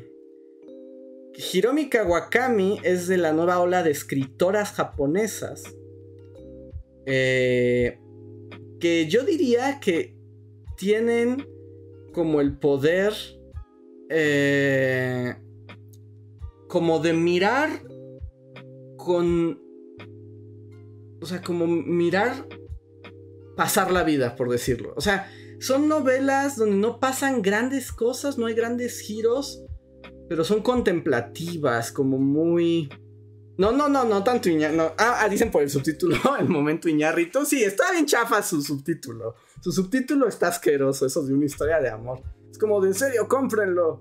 No es filosofía. Mm. Se trata un poco de contemplar la existencia, pero en la contemporaneidad, ¿no? Entonces, ¿de qué va? El cielo es azul. Eh, la Tierra Blanca. Se trata de una mujer japonesa que está como en los treinta y tantos años. Ándale, es como Slice. Exacto, Gerardo, es como Slice of Life en novelas, exacto. Eh, se trata de una mujer que está como en sus 30 y pues tiene un trabajo y... Pero como la mayoría de los japoneses solo está ahí, ¿no? O sea, como que sus relaciones son bastante asépticas, bastante lejanas, no conoce a mucha gente, eh, es, muy, es muy solitaria. Lo único que le gusta es salir a las izakayas, que son como los bares japoneses, y emborracharse. Eh, y la vida le pasa, pero en una ocasión, en uno de estos bares, se encuentra con un cuate que fue su maestro en la preparatoria. ¿No? Era un maestro muy joven en la preparatoria. Eh, y ella fue su alumna.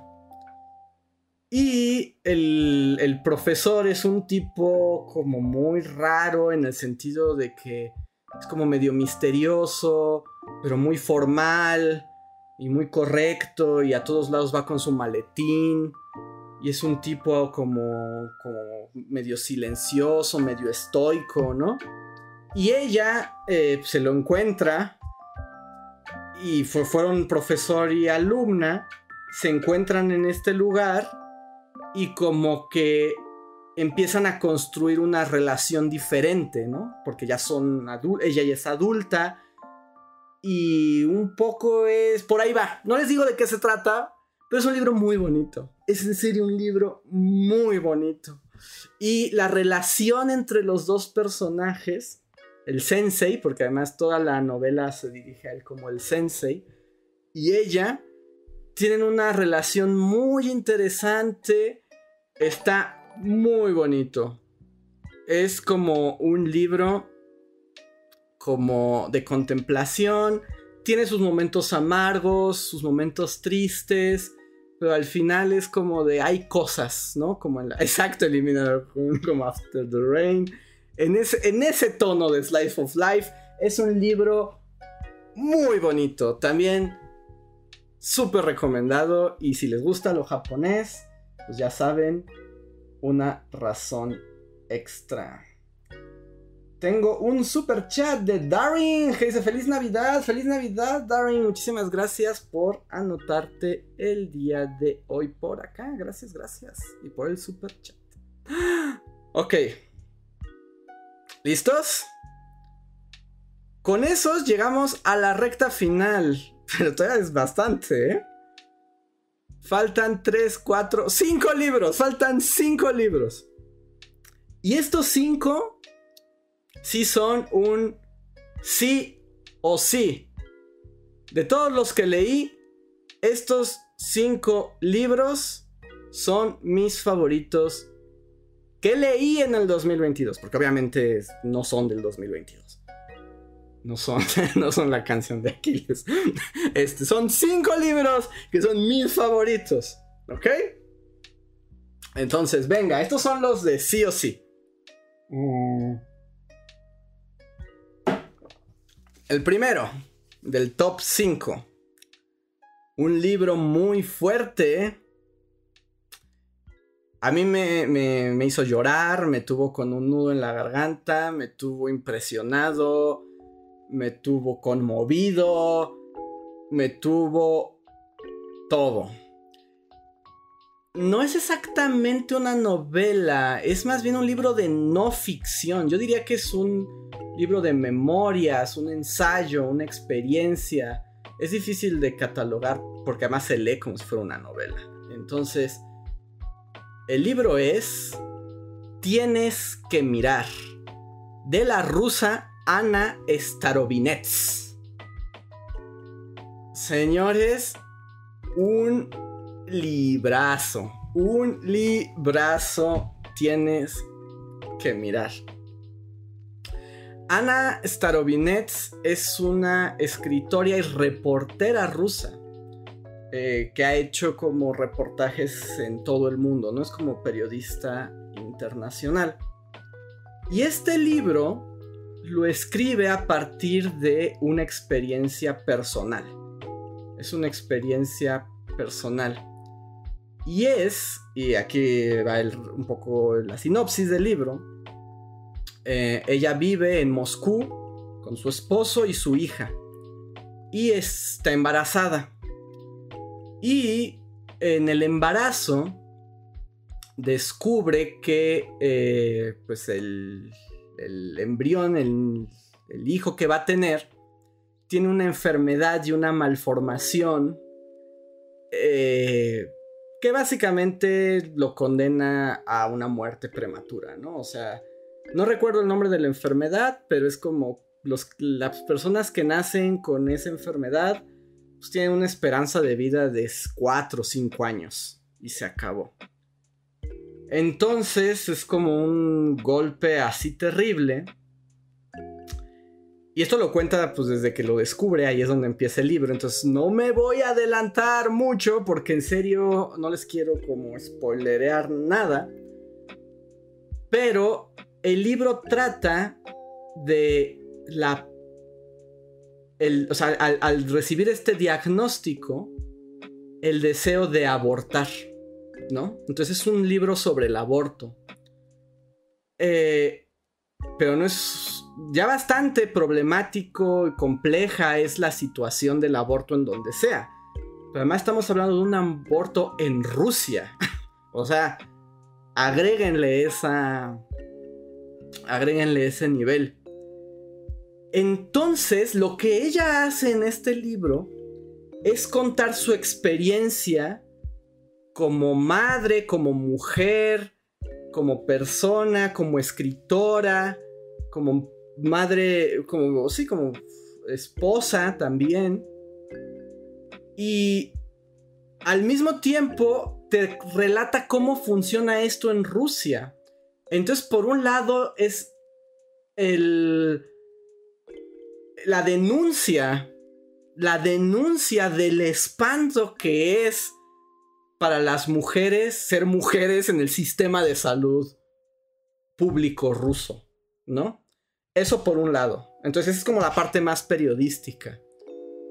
Pero al mismo tiempo, eh, también es su reflexión en torno al aborto, su relación con el, aborto con su esposo, el aborto consigo misma, el aborto con su hija chiquita, que es una niña como de 6 años, la gente que la rodea. Eh, es un libro muy bueno, pero está fuerte. O sea, está fuerte todo lo que piensa, todo lo que le pasa, cómo lo presenta, cómo lo vive. Es una narración muy cruda, muy rusa al final, ¿no? O sea, al final es un libro muy ruso, donde todo es así como doloroso, a flor de piel. Lo mejor, no es un libro nunca moralino, ni para un lado ni para el otro. O sea, ¿en qué año está? Como en el 2018, Pascual, algo así, más o menos. Es, muy reciente. Eh, y te muestra los claroscuros. Te muestra los claroscuros del aborto y todo lo que implica para, o sea, por donde lo mires. Es una experiencia muy cruda. Tiene momentos bien oscuros, pero también tiene unos muy luminosos. Te da el cuadro completo y ella se convirtió así como en mis narradoras favoritas, así. Eh, o sea, la quise mucho mientras la leía y el libro está maravilloso. No les digo más, no les digo más, pero en mi top 5, este está. Este, este, esta. ¿Les parece? ¿Qué, les opina? ¿Quieren dolor ruso? Eh, te hace, yo, yo lloré mucho con este libro, y, pero también aprendí muchas cosas. Entonces, Ana Starobinets, tienes que mirar. Dice Descarga, digo, anotado. Exacto. Anoten, guiño, guiño. Siguiente. Y este lo acabo de leer hace cuatro días. Lo acabé hace cuatro días. Lo empecé hace cuatro días. Lo leí hace cuatro días. Este, me lo recomendaron. Es un clásico. Tal vez hayan escuchado hablar de él. Pero yo lo acabo de leer por primera vez. Y es una obra de teatro. Lean teatro. El teatro también se puede leer. Y es muy divertido leerlo porque te imaginas todo en el escenario.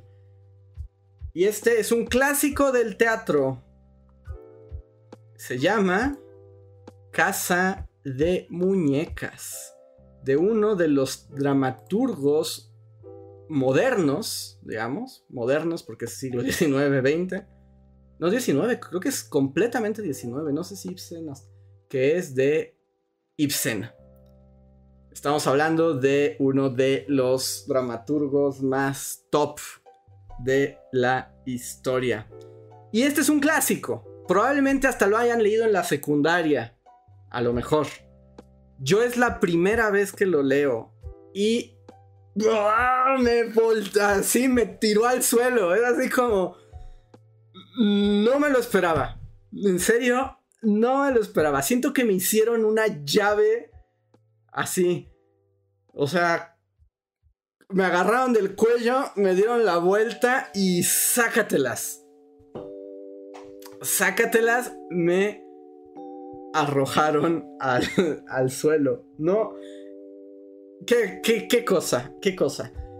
Voy a hablar poco, porque ya de Ibsen hay mucho que decir. Ya se ha dicho todo. Yo llego muy tarde a esta fiesta, por supuesto que yo llego tardísimo a esta fiesta. Pero bueno, las primeras lecturas se sienten. Es una obra... Eh, la premisa es una familia eh, donde es una familia que ha vivido bastante apretada de dineros durante mucho tiempo. Pero cuando empecé la obra, descubrimos que el marido acaba de ser ascendido a director de banco, entonces se forraron. Y este marido tiene a su esposa, que es el personaje principal, que se llama Nora. Y Nora es una mujer llena de alegría, con amor por su familia, súper pícara, pícara, como, ¿cómo decirlo? Da como un... Eh, te da una sensación como de frivolidad también, ¿no? Que le gusta gastar, le gusta comprar, o sea, se anda escondiendo porque le gusta comer dulces y su marido no le gusta que come dulces. Así es como, es encantadora, es hermosa, es bellísima, es perfecta y así. Em, y... No les, no puedo hablar mucho, no les puedo hablar mucho. Porque si no les echo a perder todo. Em, se encuentra con alguien de su pasado y sale a la luz un poco, bueno, descubre, hay un secreto, y es que ella, digamos, tiene un papel más importante para el éxito de su marido del que parece a primera vista. Pero es un secreto. No les digo de qué se trata el secreto, no les digo nada, porque a partir de ahí, ese es el planteamiento, le estoy hablando. Eso, eso lo, que acabo de decir ocurre en los primeros tres minutos de la, de la obra. Y un poco la obra va a ser descubrir quién es Nora, ¿no? Quién es Nora y su relación en esta sociedad, porque también es un problema de la sociedad. No les digo más, tienen que leerlo, o sea, porque si les digo algo, se los arruino. Yo solo sé que empecé con esa premisa que les acabo de decir. Y me hicieron la hurracarrana y me aventaron al suelo. al final fue como, ¡sácatelas! Y fue como de. No lo podía creer. Eh, y es una obra de teatro, tres actos. Además, el teatro, como son puros diálogos, se lee rapidísimo. Yo me lo leí en lo que supongo ha de durar la obra, tal vez un poco menos. Me lo leí en dos horas y media, tres horas, me acabé Casa de Muñecas. Lo comparto porque estoy muy emocionado. O sea, fue como... no les puedo decir más. Es que si les digo, lo arruino. Quienes ya lo leyeron, que ya vi que hay varios aquí que ya lo han leído, por supuesto que saben a qué me refiero. Pero... Ah, cuánto encanto. Qué personajes, qué diálogos. Qué, qué cosa más... Wow. Para leer teatro, Casa de Muñecas de Ibsen, clásico de clásicos. Ahí nada más para saber, manifiéstense, alcen la manita quienes ya hayan leído Caso de Muñecas, solo para saber, este, con quién, o sea, como, qué tan tarde llego al... Llego tardísimo, yo sé, esto se lee en secundaria, ajá, pero, pero fue como, me explotó la cabeza como cuánta belleza y, como, wow, esto pasó en el siglo XIX, wow. Fue muy, muy, muy, muy sorprendente. Pero bueno, ahí, Casa de Muñecas. Y ahora nos vamos al top 3.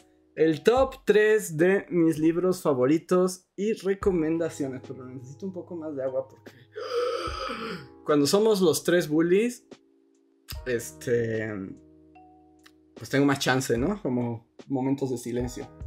Mm. Así que disfruten el lo-fi genérico mientras bebo un poco de agua.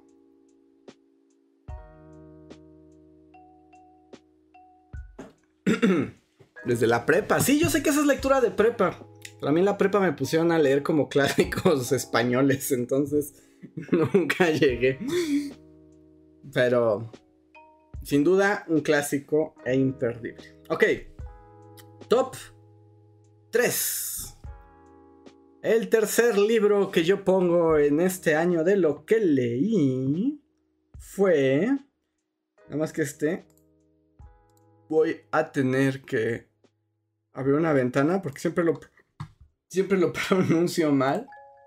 El nombre de el autor, que también es... Eh, también es premio Nobel, ¿no? Creo que sí es... Sí, creo que también es premio Nobel. Es de el escritor africano, aquí por eso lo tengo que leer, Abdul Razak Gurnah. Y la novela se llama Paraíso. Y ah, qué difícil es con un... ¿Qué, qué, título? ¿Qué título para... Esta sí es una novela. Esta es una novela africana. Eh, el autor es africano, es de Tanzania. Y aunque él creció, tengo entendido, en Londres, bueno, como que ha vivido toda su vida en Londres y hasta creo que escribe en inglés. Entonces esto también... Eh, también lo hace como más accesible, ¿no? Sí, sí, sí es Nobel. Es, es uno de los Nobels más recientes. Ah, de hecho es el del año... El del año pasado. Miren, sí, es el del año pasado. Eh, ¿De qué trata? ¿De qué trata? A ver, no, déjenme que les perdí aquí el chat porque no sé si han dicho algo. Ahí está. ¿De qué trata? Paraíso es una novela que ocurre en Tanzania y ocurre en el África eh, musulmana. Se trata de un, eh, de un niño, aquí sí literalmente de un niño que se llama Yusuf. Y Yusuf eh, vive pues en su casa con sus padres. Su padre es medio chafón, pero y medio violentón a veces. Pero su mamá lo quiere mucho y tienen bellos recuerdos. Son muy pobres, pero pues en la pobreza encuentra alegría. Y tiene un tío. Tiene, o sea, tiene un tío, que es como, o sea, tío entre, entre comillas. ¿Cómo se llama? Ay, se me fue el nombre del tío. Déjenme ver cómo se llama. Asís, claro, el tío Asís. El tío Asís es un árabe, es un musulmán. Ellos son negros.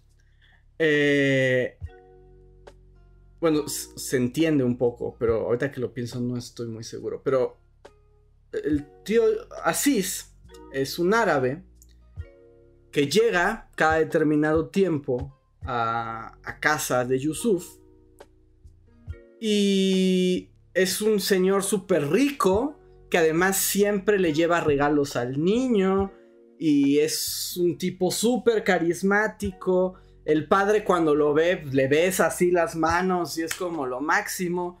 Y Yusuf quiere mucho... Dicen, ay no, ya se puso turbio esto. Y Yusuf ama a su tío, ¿no? Pero el tío se sabe que es un comerciante y que desaparece durante temporadas, ¿no? O sea, porque se va a comerciar por todo el África.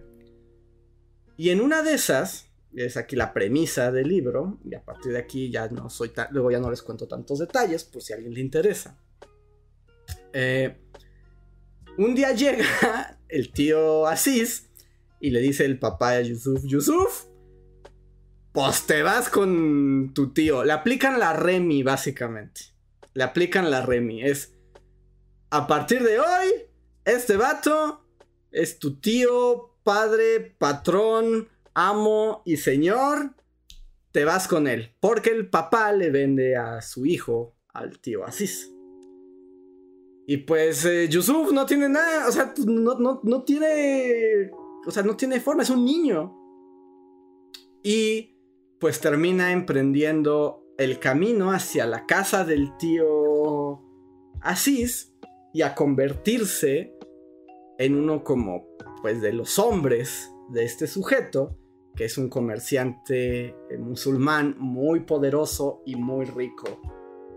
Que como ya se las pueden estar oliendo, luego sus negocios no son no, son tan, tan transparentes como, como nos gustarían, ¿no? Entonces, el libro... Eh, hola, Kaz, bienvenida. El libro cuenta justo la historia de Yusuf de conoce al tío, conoce ese mundo y conoce a un sinnúmero de personajes de todo tipo. Desde, desde patéticos hasta peligrosos, aventureros, terribles, super bellos, porque además en la casa del tío Asís, que es una casa como paradisiaca, vive una mujer misteriosa que no sale de la casa. Y entonces hay un, tanto eh, de misterio. Y bueno, así, voy a sonar a sinopsis de película, así, pero... Y Yusuf nos llevará en una aventura por el África, por el África central. Descubrirá la vida de un comerciante Ah, que hace caravanas y se adentra en el terrible Congo. Es una gran novela. Es en serio de estas novelas que se siente el peso. Es como señora novela, ¿no? Eh, señora novela. También a mí me gustó porque, al menos yo, pocas veces eh, leo literatura africana, ¿no? o, de africanos y que ocurra en África. Entonces también lo que hace esta novela es abrirte los ojos a un mundo que por lo general es invisibilizado. O sea, el África musulmana. O sea, es como chat, ¿cuántos de ustedes saben del África musulmana? ¿Qué saben del África musulmana? ¿No? Todo está ambientado un poco antes de la Primera Guerra Mundial. Entonces, todavía hay una parte del África desconocida, el colonialismo, imperialismo, y es mirarlo todo a través como de los ojos eh, de este niño que de alguna manera pues también lo lanzan a un mundo que no es el suyo, ¿no? Que no conoce y al que tiene que sobrevivir y tiene que adaptarse porque además la ventaja es que Yusuf es un vato súper, es un chavillo súper pilas, ¿no? y muy carismático, pero eso pues le va a traer problemas y otras cosas.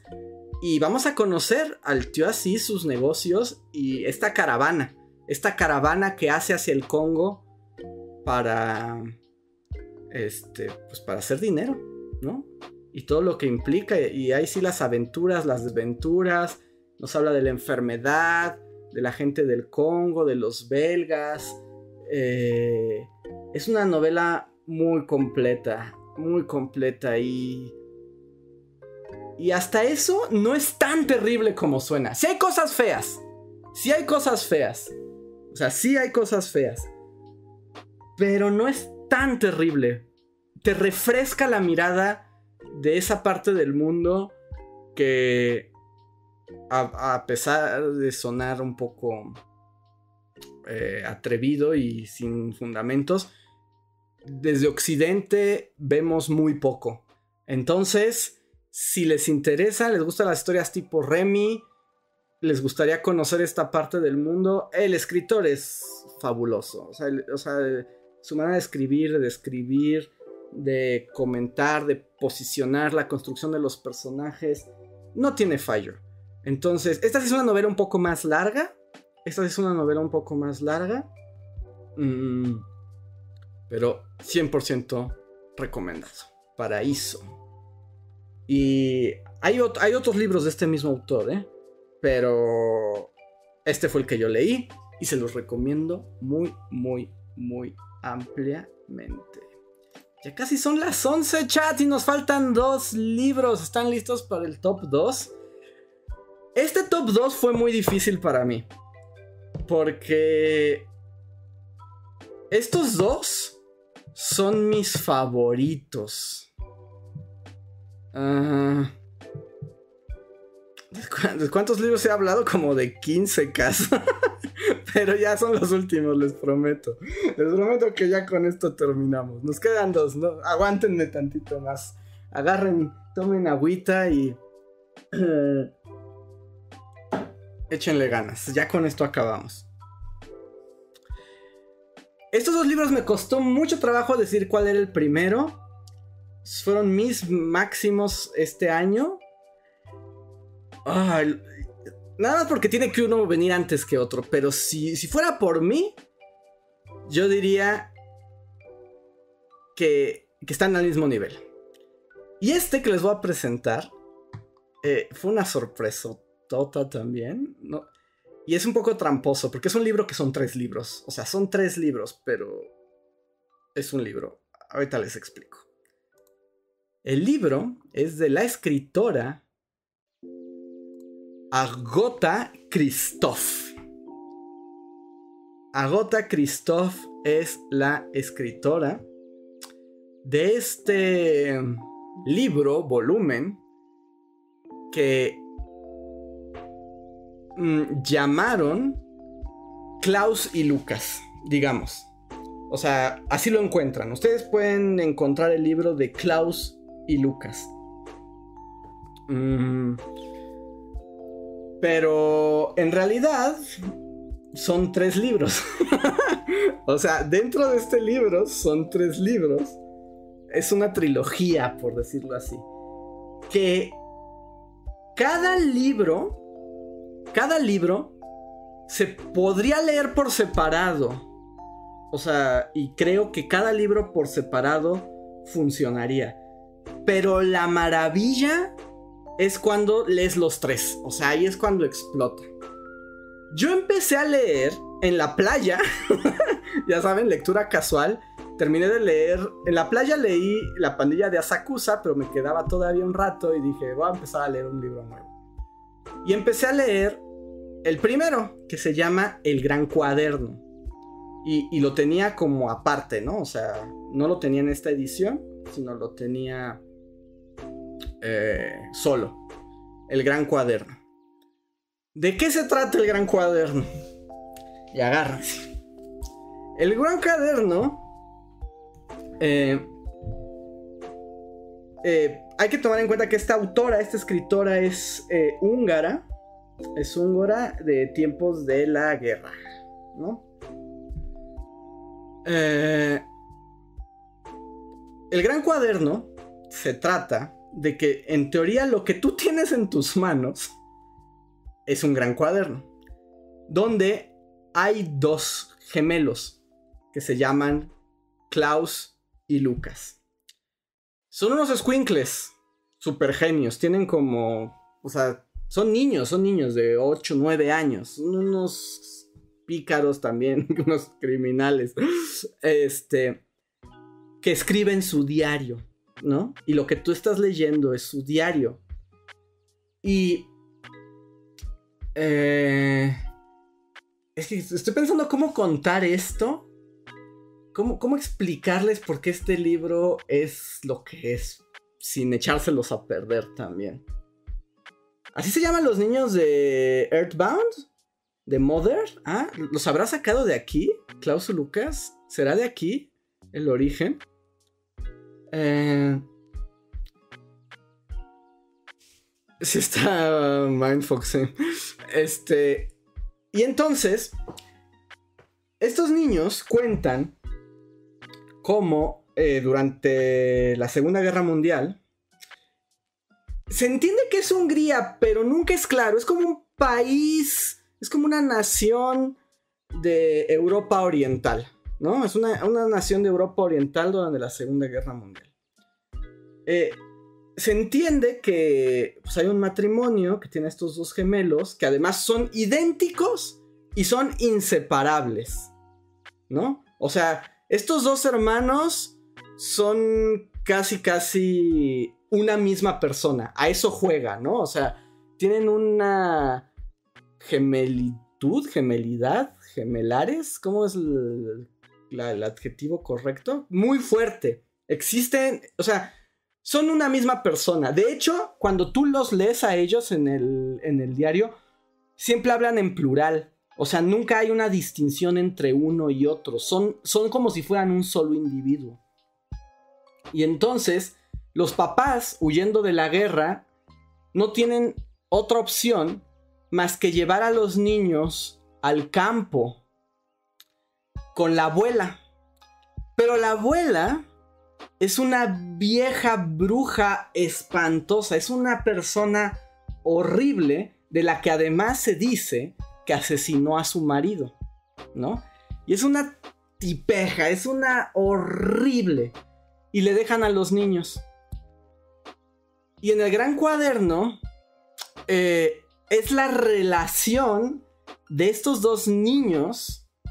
Que ahora estoy muy sacado de onda que tengan el mismo nombre de los niños de Earthbound. ¿Será que de aquí salieron esos nombres? Eh, con la abuela, que es terrible. Ah, hola Reinhardt, ¿cómo estás? Dices review de libros. Ya estamos ya en el final, Reinhardt. Llegaste al top 2 de los últimos. Aunque un top 2 es trampa porque tiene tres libros adentro. Eh... Entonces, todo es a partir eh, de estos niños que tú lo vas viendo, pero te das cuenta que en estos niños hay algo raro. Porque son súper inteligentes, pero son como súper fríos, bien calculadores, son como de una lógica imbatible, ¿no? O sea, no se dejan llevar por sus sentimientos, todo lo hacen como con una literalidad que hasta da miedo, ¿no? Pero al mismo tiempo son muy encantadores. Y todo el libro... Eh, es que, es que, a ver, voy a tratar de decir esto lo mejor posible sin spoilerearles eso. Eh, son como niños sociópatas, un poco, pero también son niños y son muy encantadores y conoces todo el pueblo y te das cuenta que hay gente horrible y hay gente buena y a veces no es muy claro quién es quién y todos somos un poco horribles por dentro y todo lo ves a través de los ojos de estos niños que escriben en su cuaderno y también te das cuenta que lo que ocurre en, esta, en este pueblo, en el campo, pues es una situación muy precaria y, muy difícil porque la guerra mundial está ocurriendo, ¿no? No les llega directamente, solo Solo les llegan como algunas cosas, como que hay un general alemán por ahí, como que se entiende que esta nación, que es Hungría, pero no es Hungría, está medio... Eh, está un poco como vinculada a los nazis, pero todo es medio ambiguo. Pero bueno, entonces todo lo que lees es, es estos o sea, es, el, diario de estos niños. No les cuento en qué acaba, porque es que les echo a perder. pero ¡oh, es muy bueno. Pero yo cuando lo acabé dije, esto, qué cosa acabo de leer, fue increíble, wow, ¿qué está pasando? Me encantó. Y luego me enteré que era una trilogía. Y entonces fui a buscar los otros libros. El segundo se llama La prueba. Ajá. Y es la continuación. O sea, el segundo empieza exactamente donde termina el primero. Pero, y aquí va el giro de todo. No les voy a spoilear, pero les cuento cuál es el sentido detrás. Eh, este nuevo, este segundo, este segundo libro también es un cuaderno que escribe en esta ocasión, en esta ocasión, solo escribe uno de los gemelos. Y este libro tiene su propia historia. Pero lo que te hace cuestionar es si lo que leíste en el primer libro fue verdad o no. O no del todo verdad. Ajá. O sea, por ahí va. Y el tercero que también continúa la historia, pero desde otra perspectiva, se llama La Tercera Mentira. Entonces, no les cuento, es que ah, es una gran experiencia. Conforme vas leyendo, vas armando distintos rompecabezas con las mismas piezas. Y la pregunta es, al final como lector, es, ¿qué es la memoria, no? Si la memoria es selectiva, si te mientes a ti mismo, si eso ocurre, si eso no ocurre, si haberlo escrito lo hace real o no lo hace real, y se empieza a volver un juego de espejos que yo no he leído algo así. O sea, yo no he leído algo así. Y el primero me lo leí me enteré que estaban los otros dos, los conseguí y me leí los tres al hilo. Así, al hilo me los leí. Mm.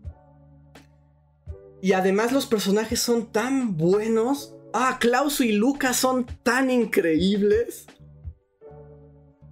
Que ellos son todo. O sea, es que son todo. Esos dos personajes y el ente... No, es un... Ah, no, te digo. Este y el, y el que les voy a hablar a continuación son mis libros favoritos del año. Así. sin duda son una joya. Yo sé, o sea, ¿quién conoce a Gota Christoph? Nadie. Por supuesto, no cuando te recomiendo la canción de Aquiles. No. Hay otros libros. Está buenísimo. Y esta mujer, me entero que, ha escrito, que escribió muy poco. ¿No? O sea, escribió muy poco. Solo tiene cuatro novelas, de las cuales tres son estas, que podrían ser una sola. Y, y unas cuantas obras de, de teatro. Yo la conocí porque una vez un profesor, mm, bueno, ni siquiera lo recomendó. Yo, que soy bien fijado, una vez vi sobre un montón de libros que tenía ese libro y me llamó la atención y lo descargué sin saber nada y me explotó la cabeza. Fue así como, este libro es precioso, es hermoso, es, lo mejor. Dice Andrés le molesta la canción de Aquiles. No me molesta la canción de Aquiles porque ni siquiera he leído el libro. Más bien lo que me, lo que me sorprende es que si tú te metes a TikTok y, por alguna razón el algoritmo te muestra gente que recomienda libros, es el único maldito libro que recomiendan. Es el único, como si no hubiera nada más en este planeta. Entonces, Klaus y Lucas, si se quieren leer los tres. Si no, léanse El Gran Cuaderno el gran cuaderno y con eso quedan satisfechos. Pero si le quieren meter más vueltas a la locura, Klaus y Lucas. Super historia de mis libros favoritos del año. Y llegando prácticamente al final del podcast y ya al final de mis fuerzas, al que yo diría que fue mi libro. Ah, junto con este, es que no sé cuál me gustó más. Según yo, están. Mm, dice Cas, lo, eh, lo, descargué, sí, pero sí se encuentra en físico, Cas. Según yo, en el péndulo lo venden. Eh, este es el último chat. Si tuviera alguien que decirle, oye Andrés, ¿cuál libro recomiendas de los este año? Es este. Aunque, advertencia, es un librote. o sea, son como 800 páginas. Pero es un librote. O sea, es un librote en, las dos acepciones eh, de la palabra. Y se llama La liebre con ojos de ámbar. La liebre con ojos de ámbar. Y por alguna razón Acantilado sigue poniendo subtítulos innecesarios. Le pusieron una herencia oculta. y es como, no, se llama La liebre con ojos de ámbar. Así se llama. Mm. Este libro es una cosa también bien rara. Porque es a mi parecer, al mismo tiempo, un libro, una novela, un libro de historia, un memoir, o sea, un libro de experiencias personales y también una historia... Eh, ah, ¿cómo se llama? Se me fue la palabra. Cuando algo es de la familia. Ah, hay una... genealógica. Es una historia genealógica. Es esas cuatro cosas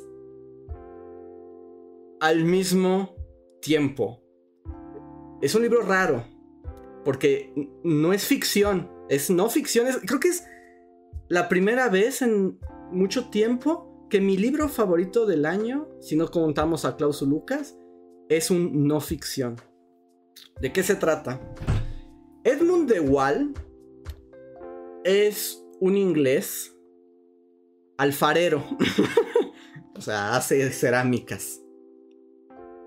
Eh, y es un gran artista, ¿no? Es un artista de fama internacional y todo.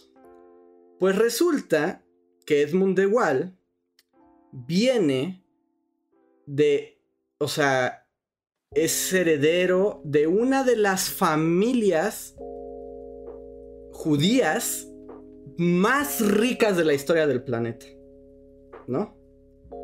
Su familia se origina en Ucrania, cuando la, la Ucrania rusa del siglo XVII por ahí, que su familia son los Eprusí.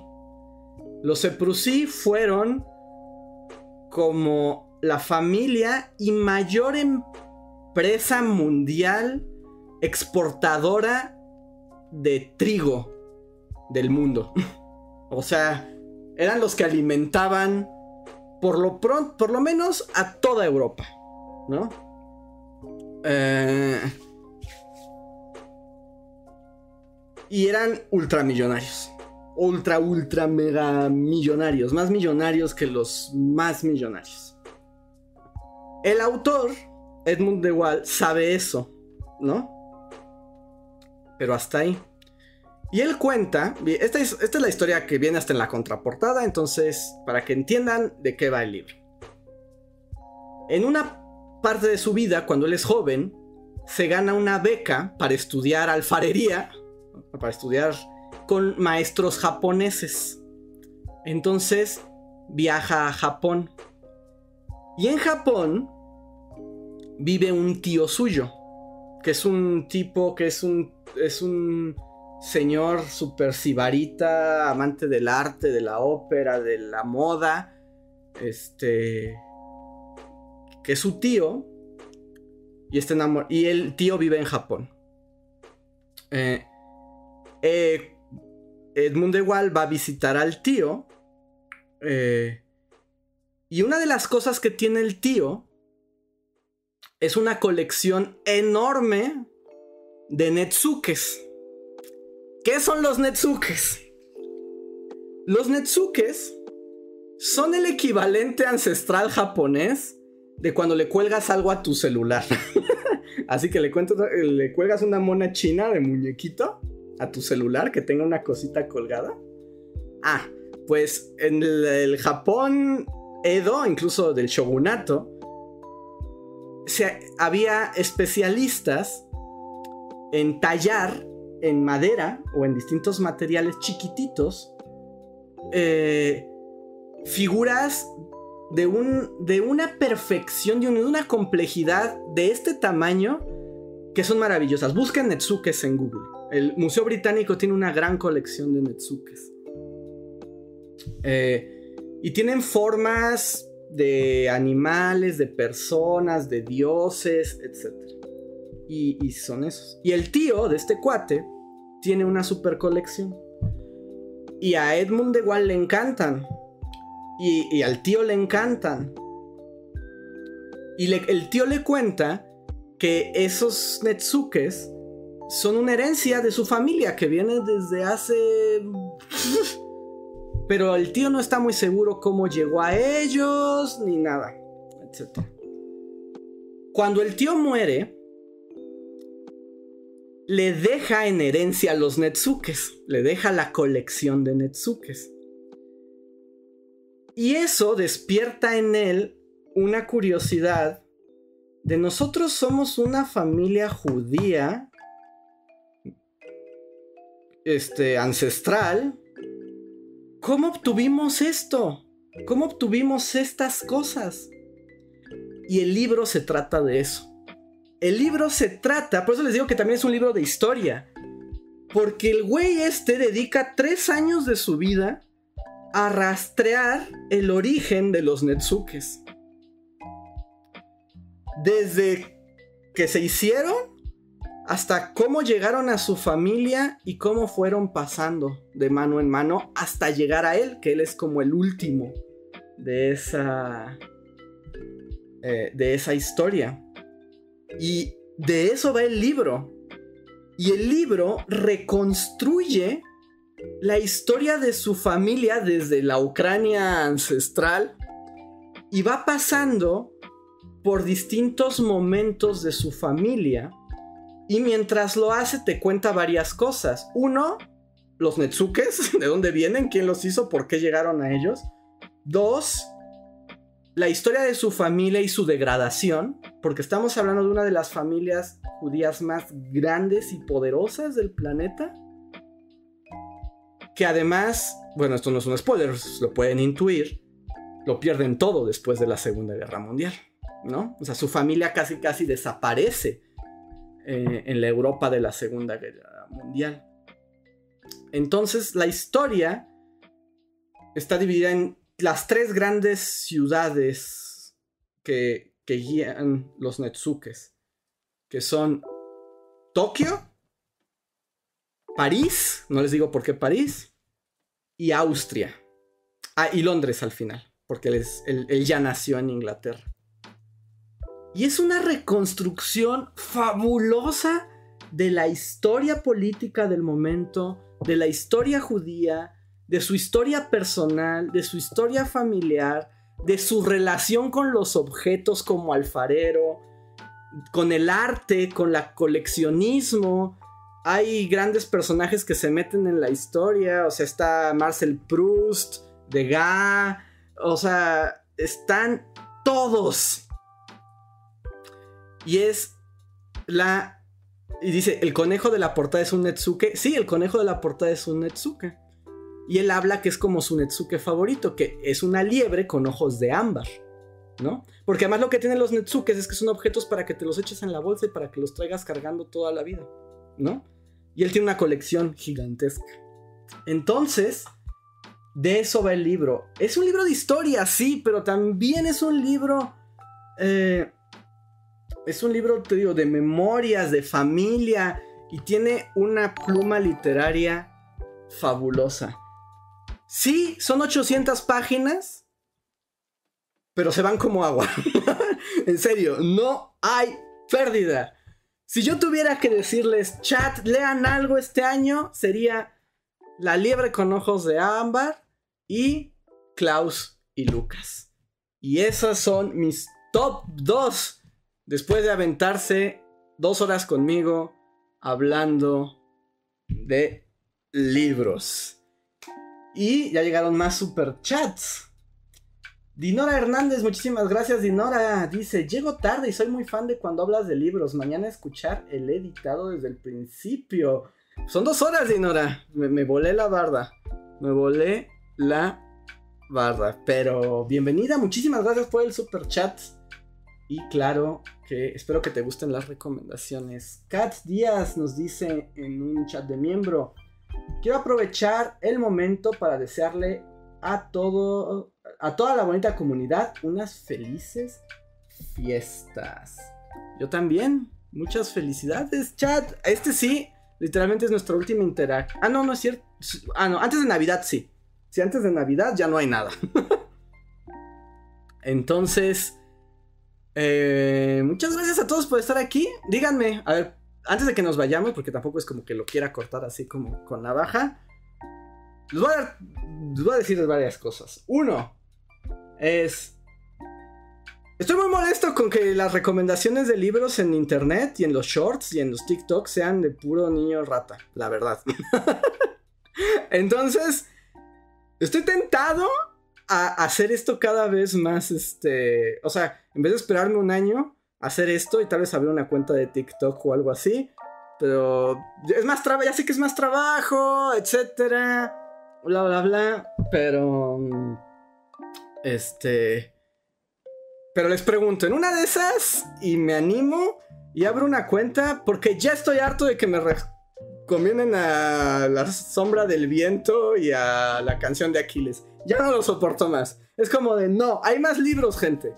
Hay más libros, por favor.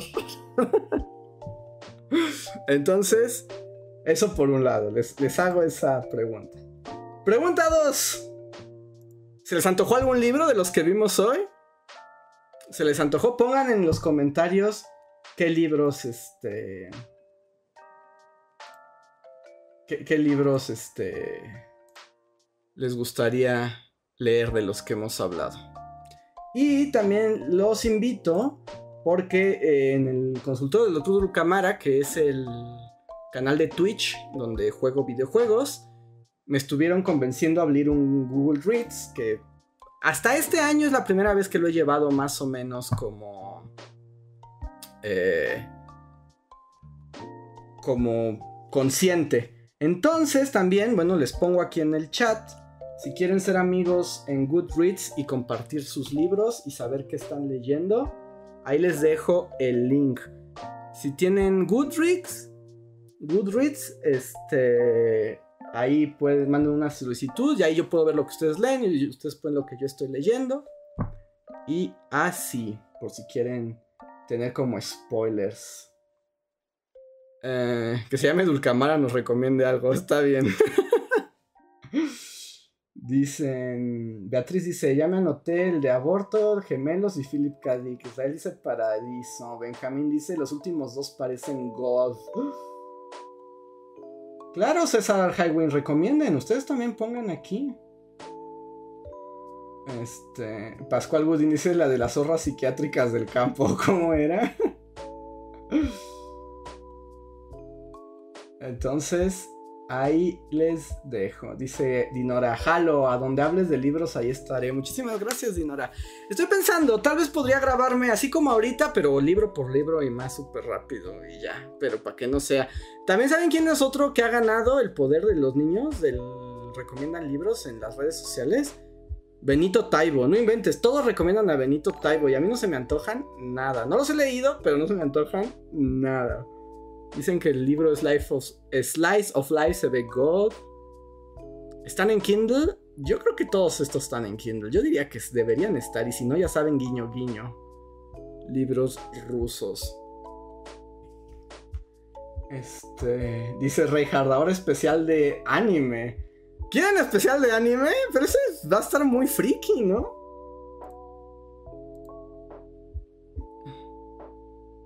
Dice Reinhardt que lo haga una sección del podcast. Es como, y el momento de los libros. Y tan, tan, tan, tan. Que también puedo subirlo al podcast. Mm. Ah, déjenme quitar aquí porque les dije que les traje todos mis libros en portadita y todo para que no dijeran que, que, que no me preparé. Dice Gaby Go, yo apoyo la iniciativa, me encanta. Muchas gracias Gaby. Dice Isaac, a mí tampoco se me antojan los libros de Benito, pero que estoy sesgado porque me caen mal los niños ratas. ah, lo pensaré, un especial de anime, pero no sé qué tanto. Bueno, ya no me voy a callar el hocico porque les dije que no había no iba a tener muchos libros de lo que hablar y llevamos dos horas y media aquí. Entonces me voy a callar el hocico. Déjenme revisar. Debería existir como un Goodreads de anime. Porque existe uno, pero es medio chafón y no me gusta. Eh. Especial de tesis plagadas, dicen. Dice Cody, a mí se me antojó el de Hiromi Kawakami. Mi favorito que leí este año fue el de Cristo con un fusil al hombro. No lo conozco. Dicen, sí, especiales de anime. Dice Reja, siempre que Andrés dice que no tiene mucho que decir, no le crean. pues ya me llevé dos horas y media. ¿Cuántos libros fueron, chat, al final? A ver, déjame solo hacer el recuento.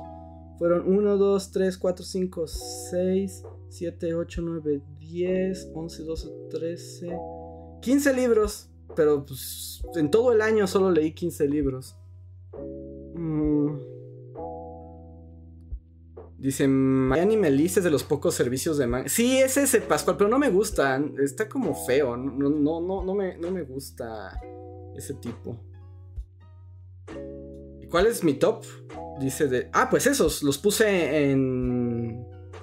Los puse en orden. Mi top 5 son. Tienes que mirar. Casa de Muñecas. Paraíso. Klaus y Lucas. Y La Liebre Ojos de Ámbar. Esos fueron mis cinco favoritos en ese orden. Y hoy estoy leyendo uno que se llama El Evangelio de las Anguilas. está súper interesante y les tengo datos nuevos que seguro habrá bully video al respecto de anguilas próximamente. Pero ese no lo incluí porque todavía no lo termino. Entonces, ese lo estoy checando ahorita. Pero bueno, pues, ¿les gustó? Muchísimas gracias a todos por andar aquí, a los que apoyaron con el super chat, a los que están, son miembros de comunidad, a los que se han juntado a escucharme hablar como loro durante horas. Espero se hayan divertido. Espero también que este que, lean algunos de estos libros, que recomienden libros ustedes también. Creo que no tenemos sección, ahorita que lo pienso, creo que en el Discord no tenemos sección de recomendación de libros. Que podríamos después abrir una. Si no, de todos modos, los invito. Si también les interesan los. Este, verme jugar videojuegos y hablar de estas cosas, en el Discord de Dr. Dulcamara sí hay una sección les pongo ahí mi canal de Twitch por si quieren seguir y de ahí pueden brincar al Discord. Y ahí hay más por si quieren seguirle a las recomendaciones. Dinora nos deja otro de miembro que dice, me las recomendaciones en mi club de lectura. Muchas gracias, Dinora. Aunque primero léelas, ¿qué tal si no te gustan? Me dicen, están bien chafotas. Dice de la Z. Estos, ¿Esos libros los conseguiste en librerías o en línea? Casi todos en línea algunos en librería, pero este yo creo que es el año que miren amigos. Cómprense uno de estos, en serio. ¿En serio? Les cambia la vida. yo sé que el fetiche por el libro es muy poderoso, pero esta cosa, esta cosa es una maravilla. Y el más barato. Da lo mismo, salen muy bien. Mm. Dice Ingrid Andrés, muchas gracias por darme un zap y decirme, hey, este camino no lo dejes, despierta. Eh, ¿A qué te refieres, Ingrid? ¿De los podcasts pasados o el camino de la lectura? Eh, pero bueno, pues con eso ahora sí, yo creo que ya es momento de cerrar. Muchas gracias, Reinhardt, por pasarte también por aquí a la recomendación de libros. Eh, bueno, no sé si todavía estés ahí, Reinhardt, pero preguntaban si esto también iba a subir a Spotify. Supongo que sí, ¿no? Pero bueno, tú dirás. Tú dirás cómo, cómo funciona eso. Em, dice Pascual, el Kindle 2022 está de promo con 10% extra si compras dos. Cómprenlo. Y además siempre que hay oferta de algo, Amazon pone el Kindle más barato en oferta. Cómprenselo, en serio, en serio. Entonces, ah, bueno, ya contestó Reja, ahí está. También estará en Spotify por si lo quieren escuchar por allá. Dice Daniel Andrés, ¿qué pasó con el viaje al oeste? Mañana le seguimos. Mañana, mañana le seguimos sin falta al viaje al oeste. Seguiremos jugando Oregon Trail en Twitch para tratar de no morir de disentería. Ténganlo por seguro que mañana, mañana les seguimos. Y ya les contaré que ya vencimos al jabonero, ya vencimos al jabonero. Habemos, habemos PS5, habemos PS5. Ya les contaré esta historia después. Eh, pero bueno, entonces los espero en Twitch. Ahí está el Twitch si quieren alguien sumarse. De cualquier manera, yo soy Andrés. Este fue el Bully Podcast especial, recomendaciones de libros 2022. Y nos vamos. Nos vemos para la próxima. Pongo el otro porque hay que celebrar este a la gente que nos apoya y ya con eso nos vamos. Descansen, lean en estos días que son los mejores para leer y nos vemos pronto. Bye.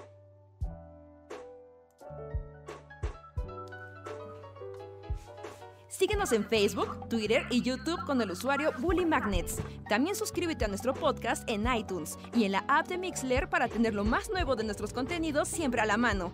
Deja tus comentarios, suscríbete, compártenos con tus amigos y recuerda, Bully Magnets, donde la historia en verdad es divertida.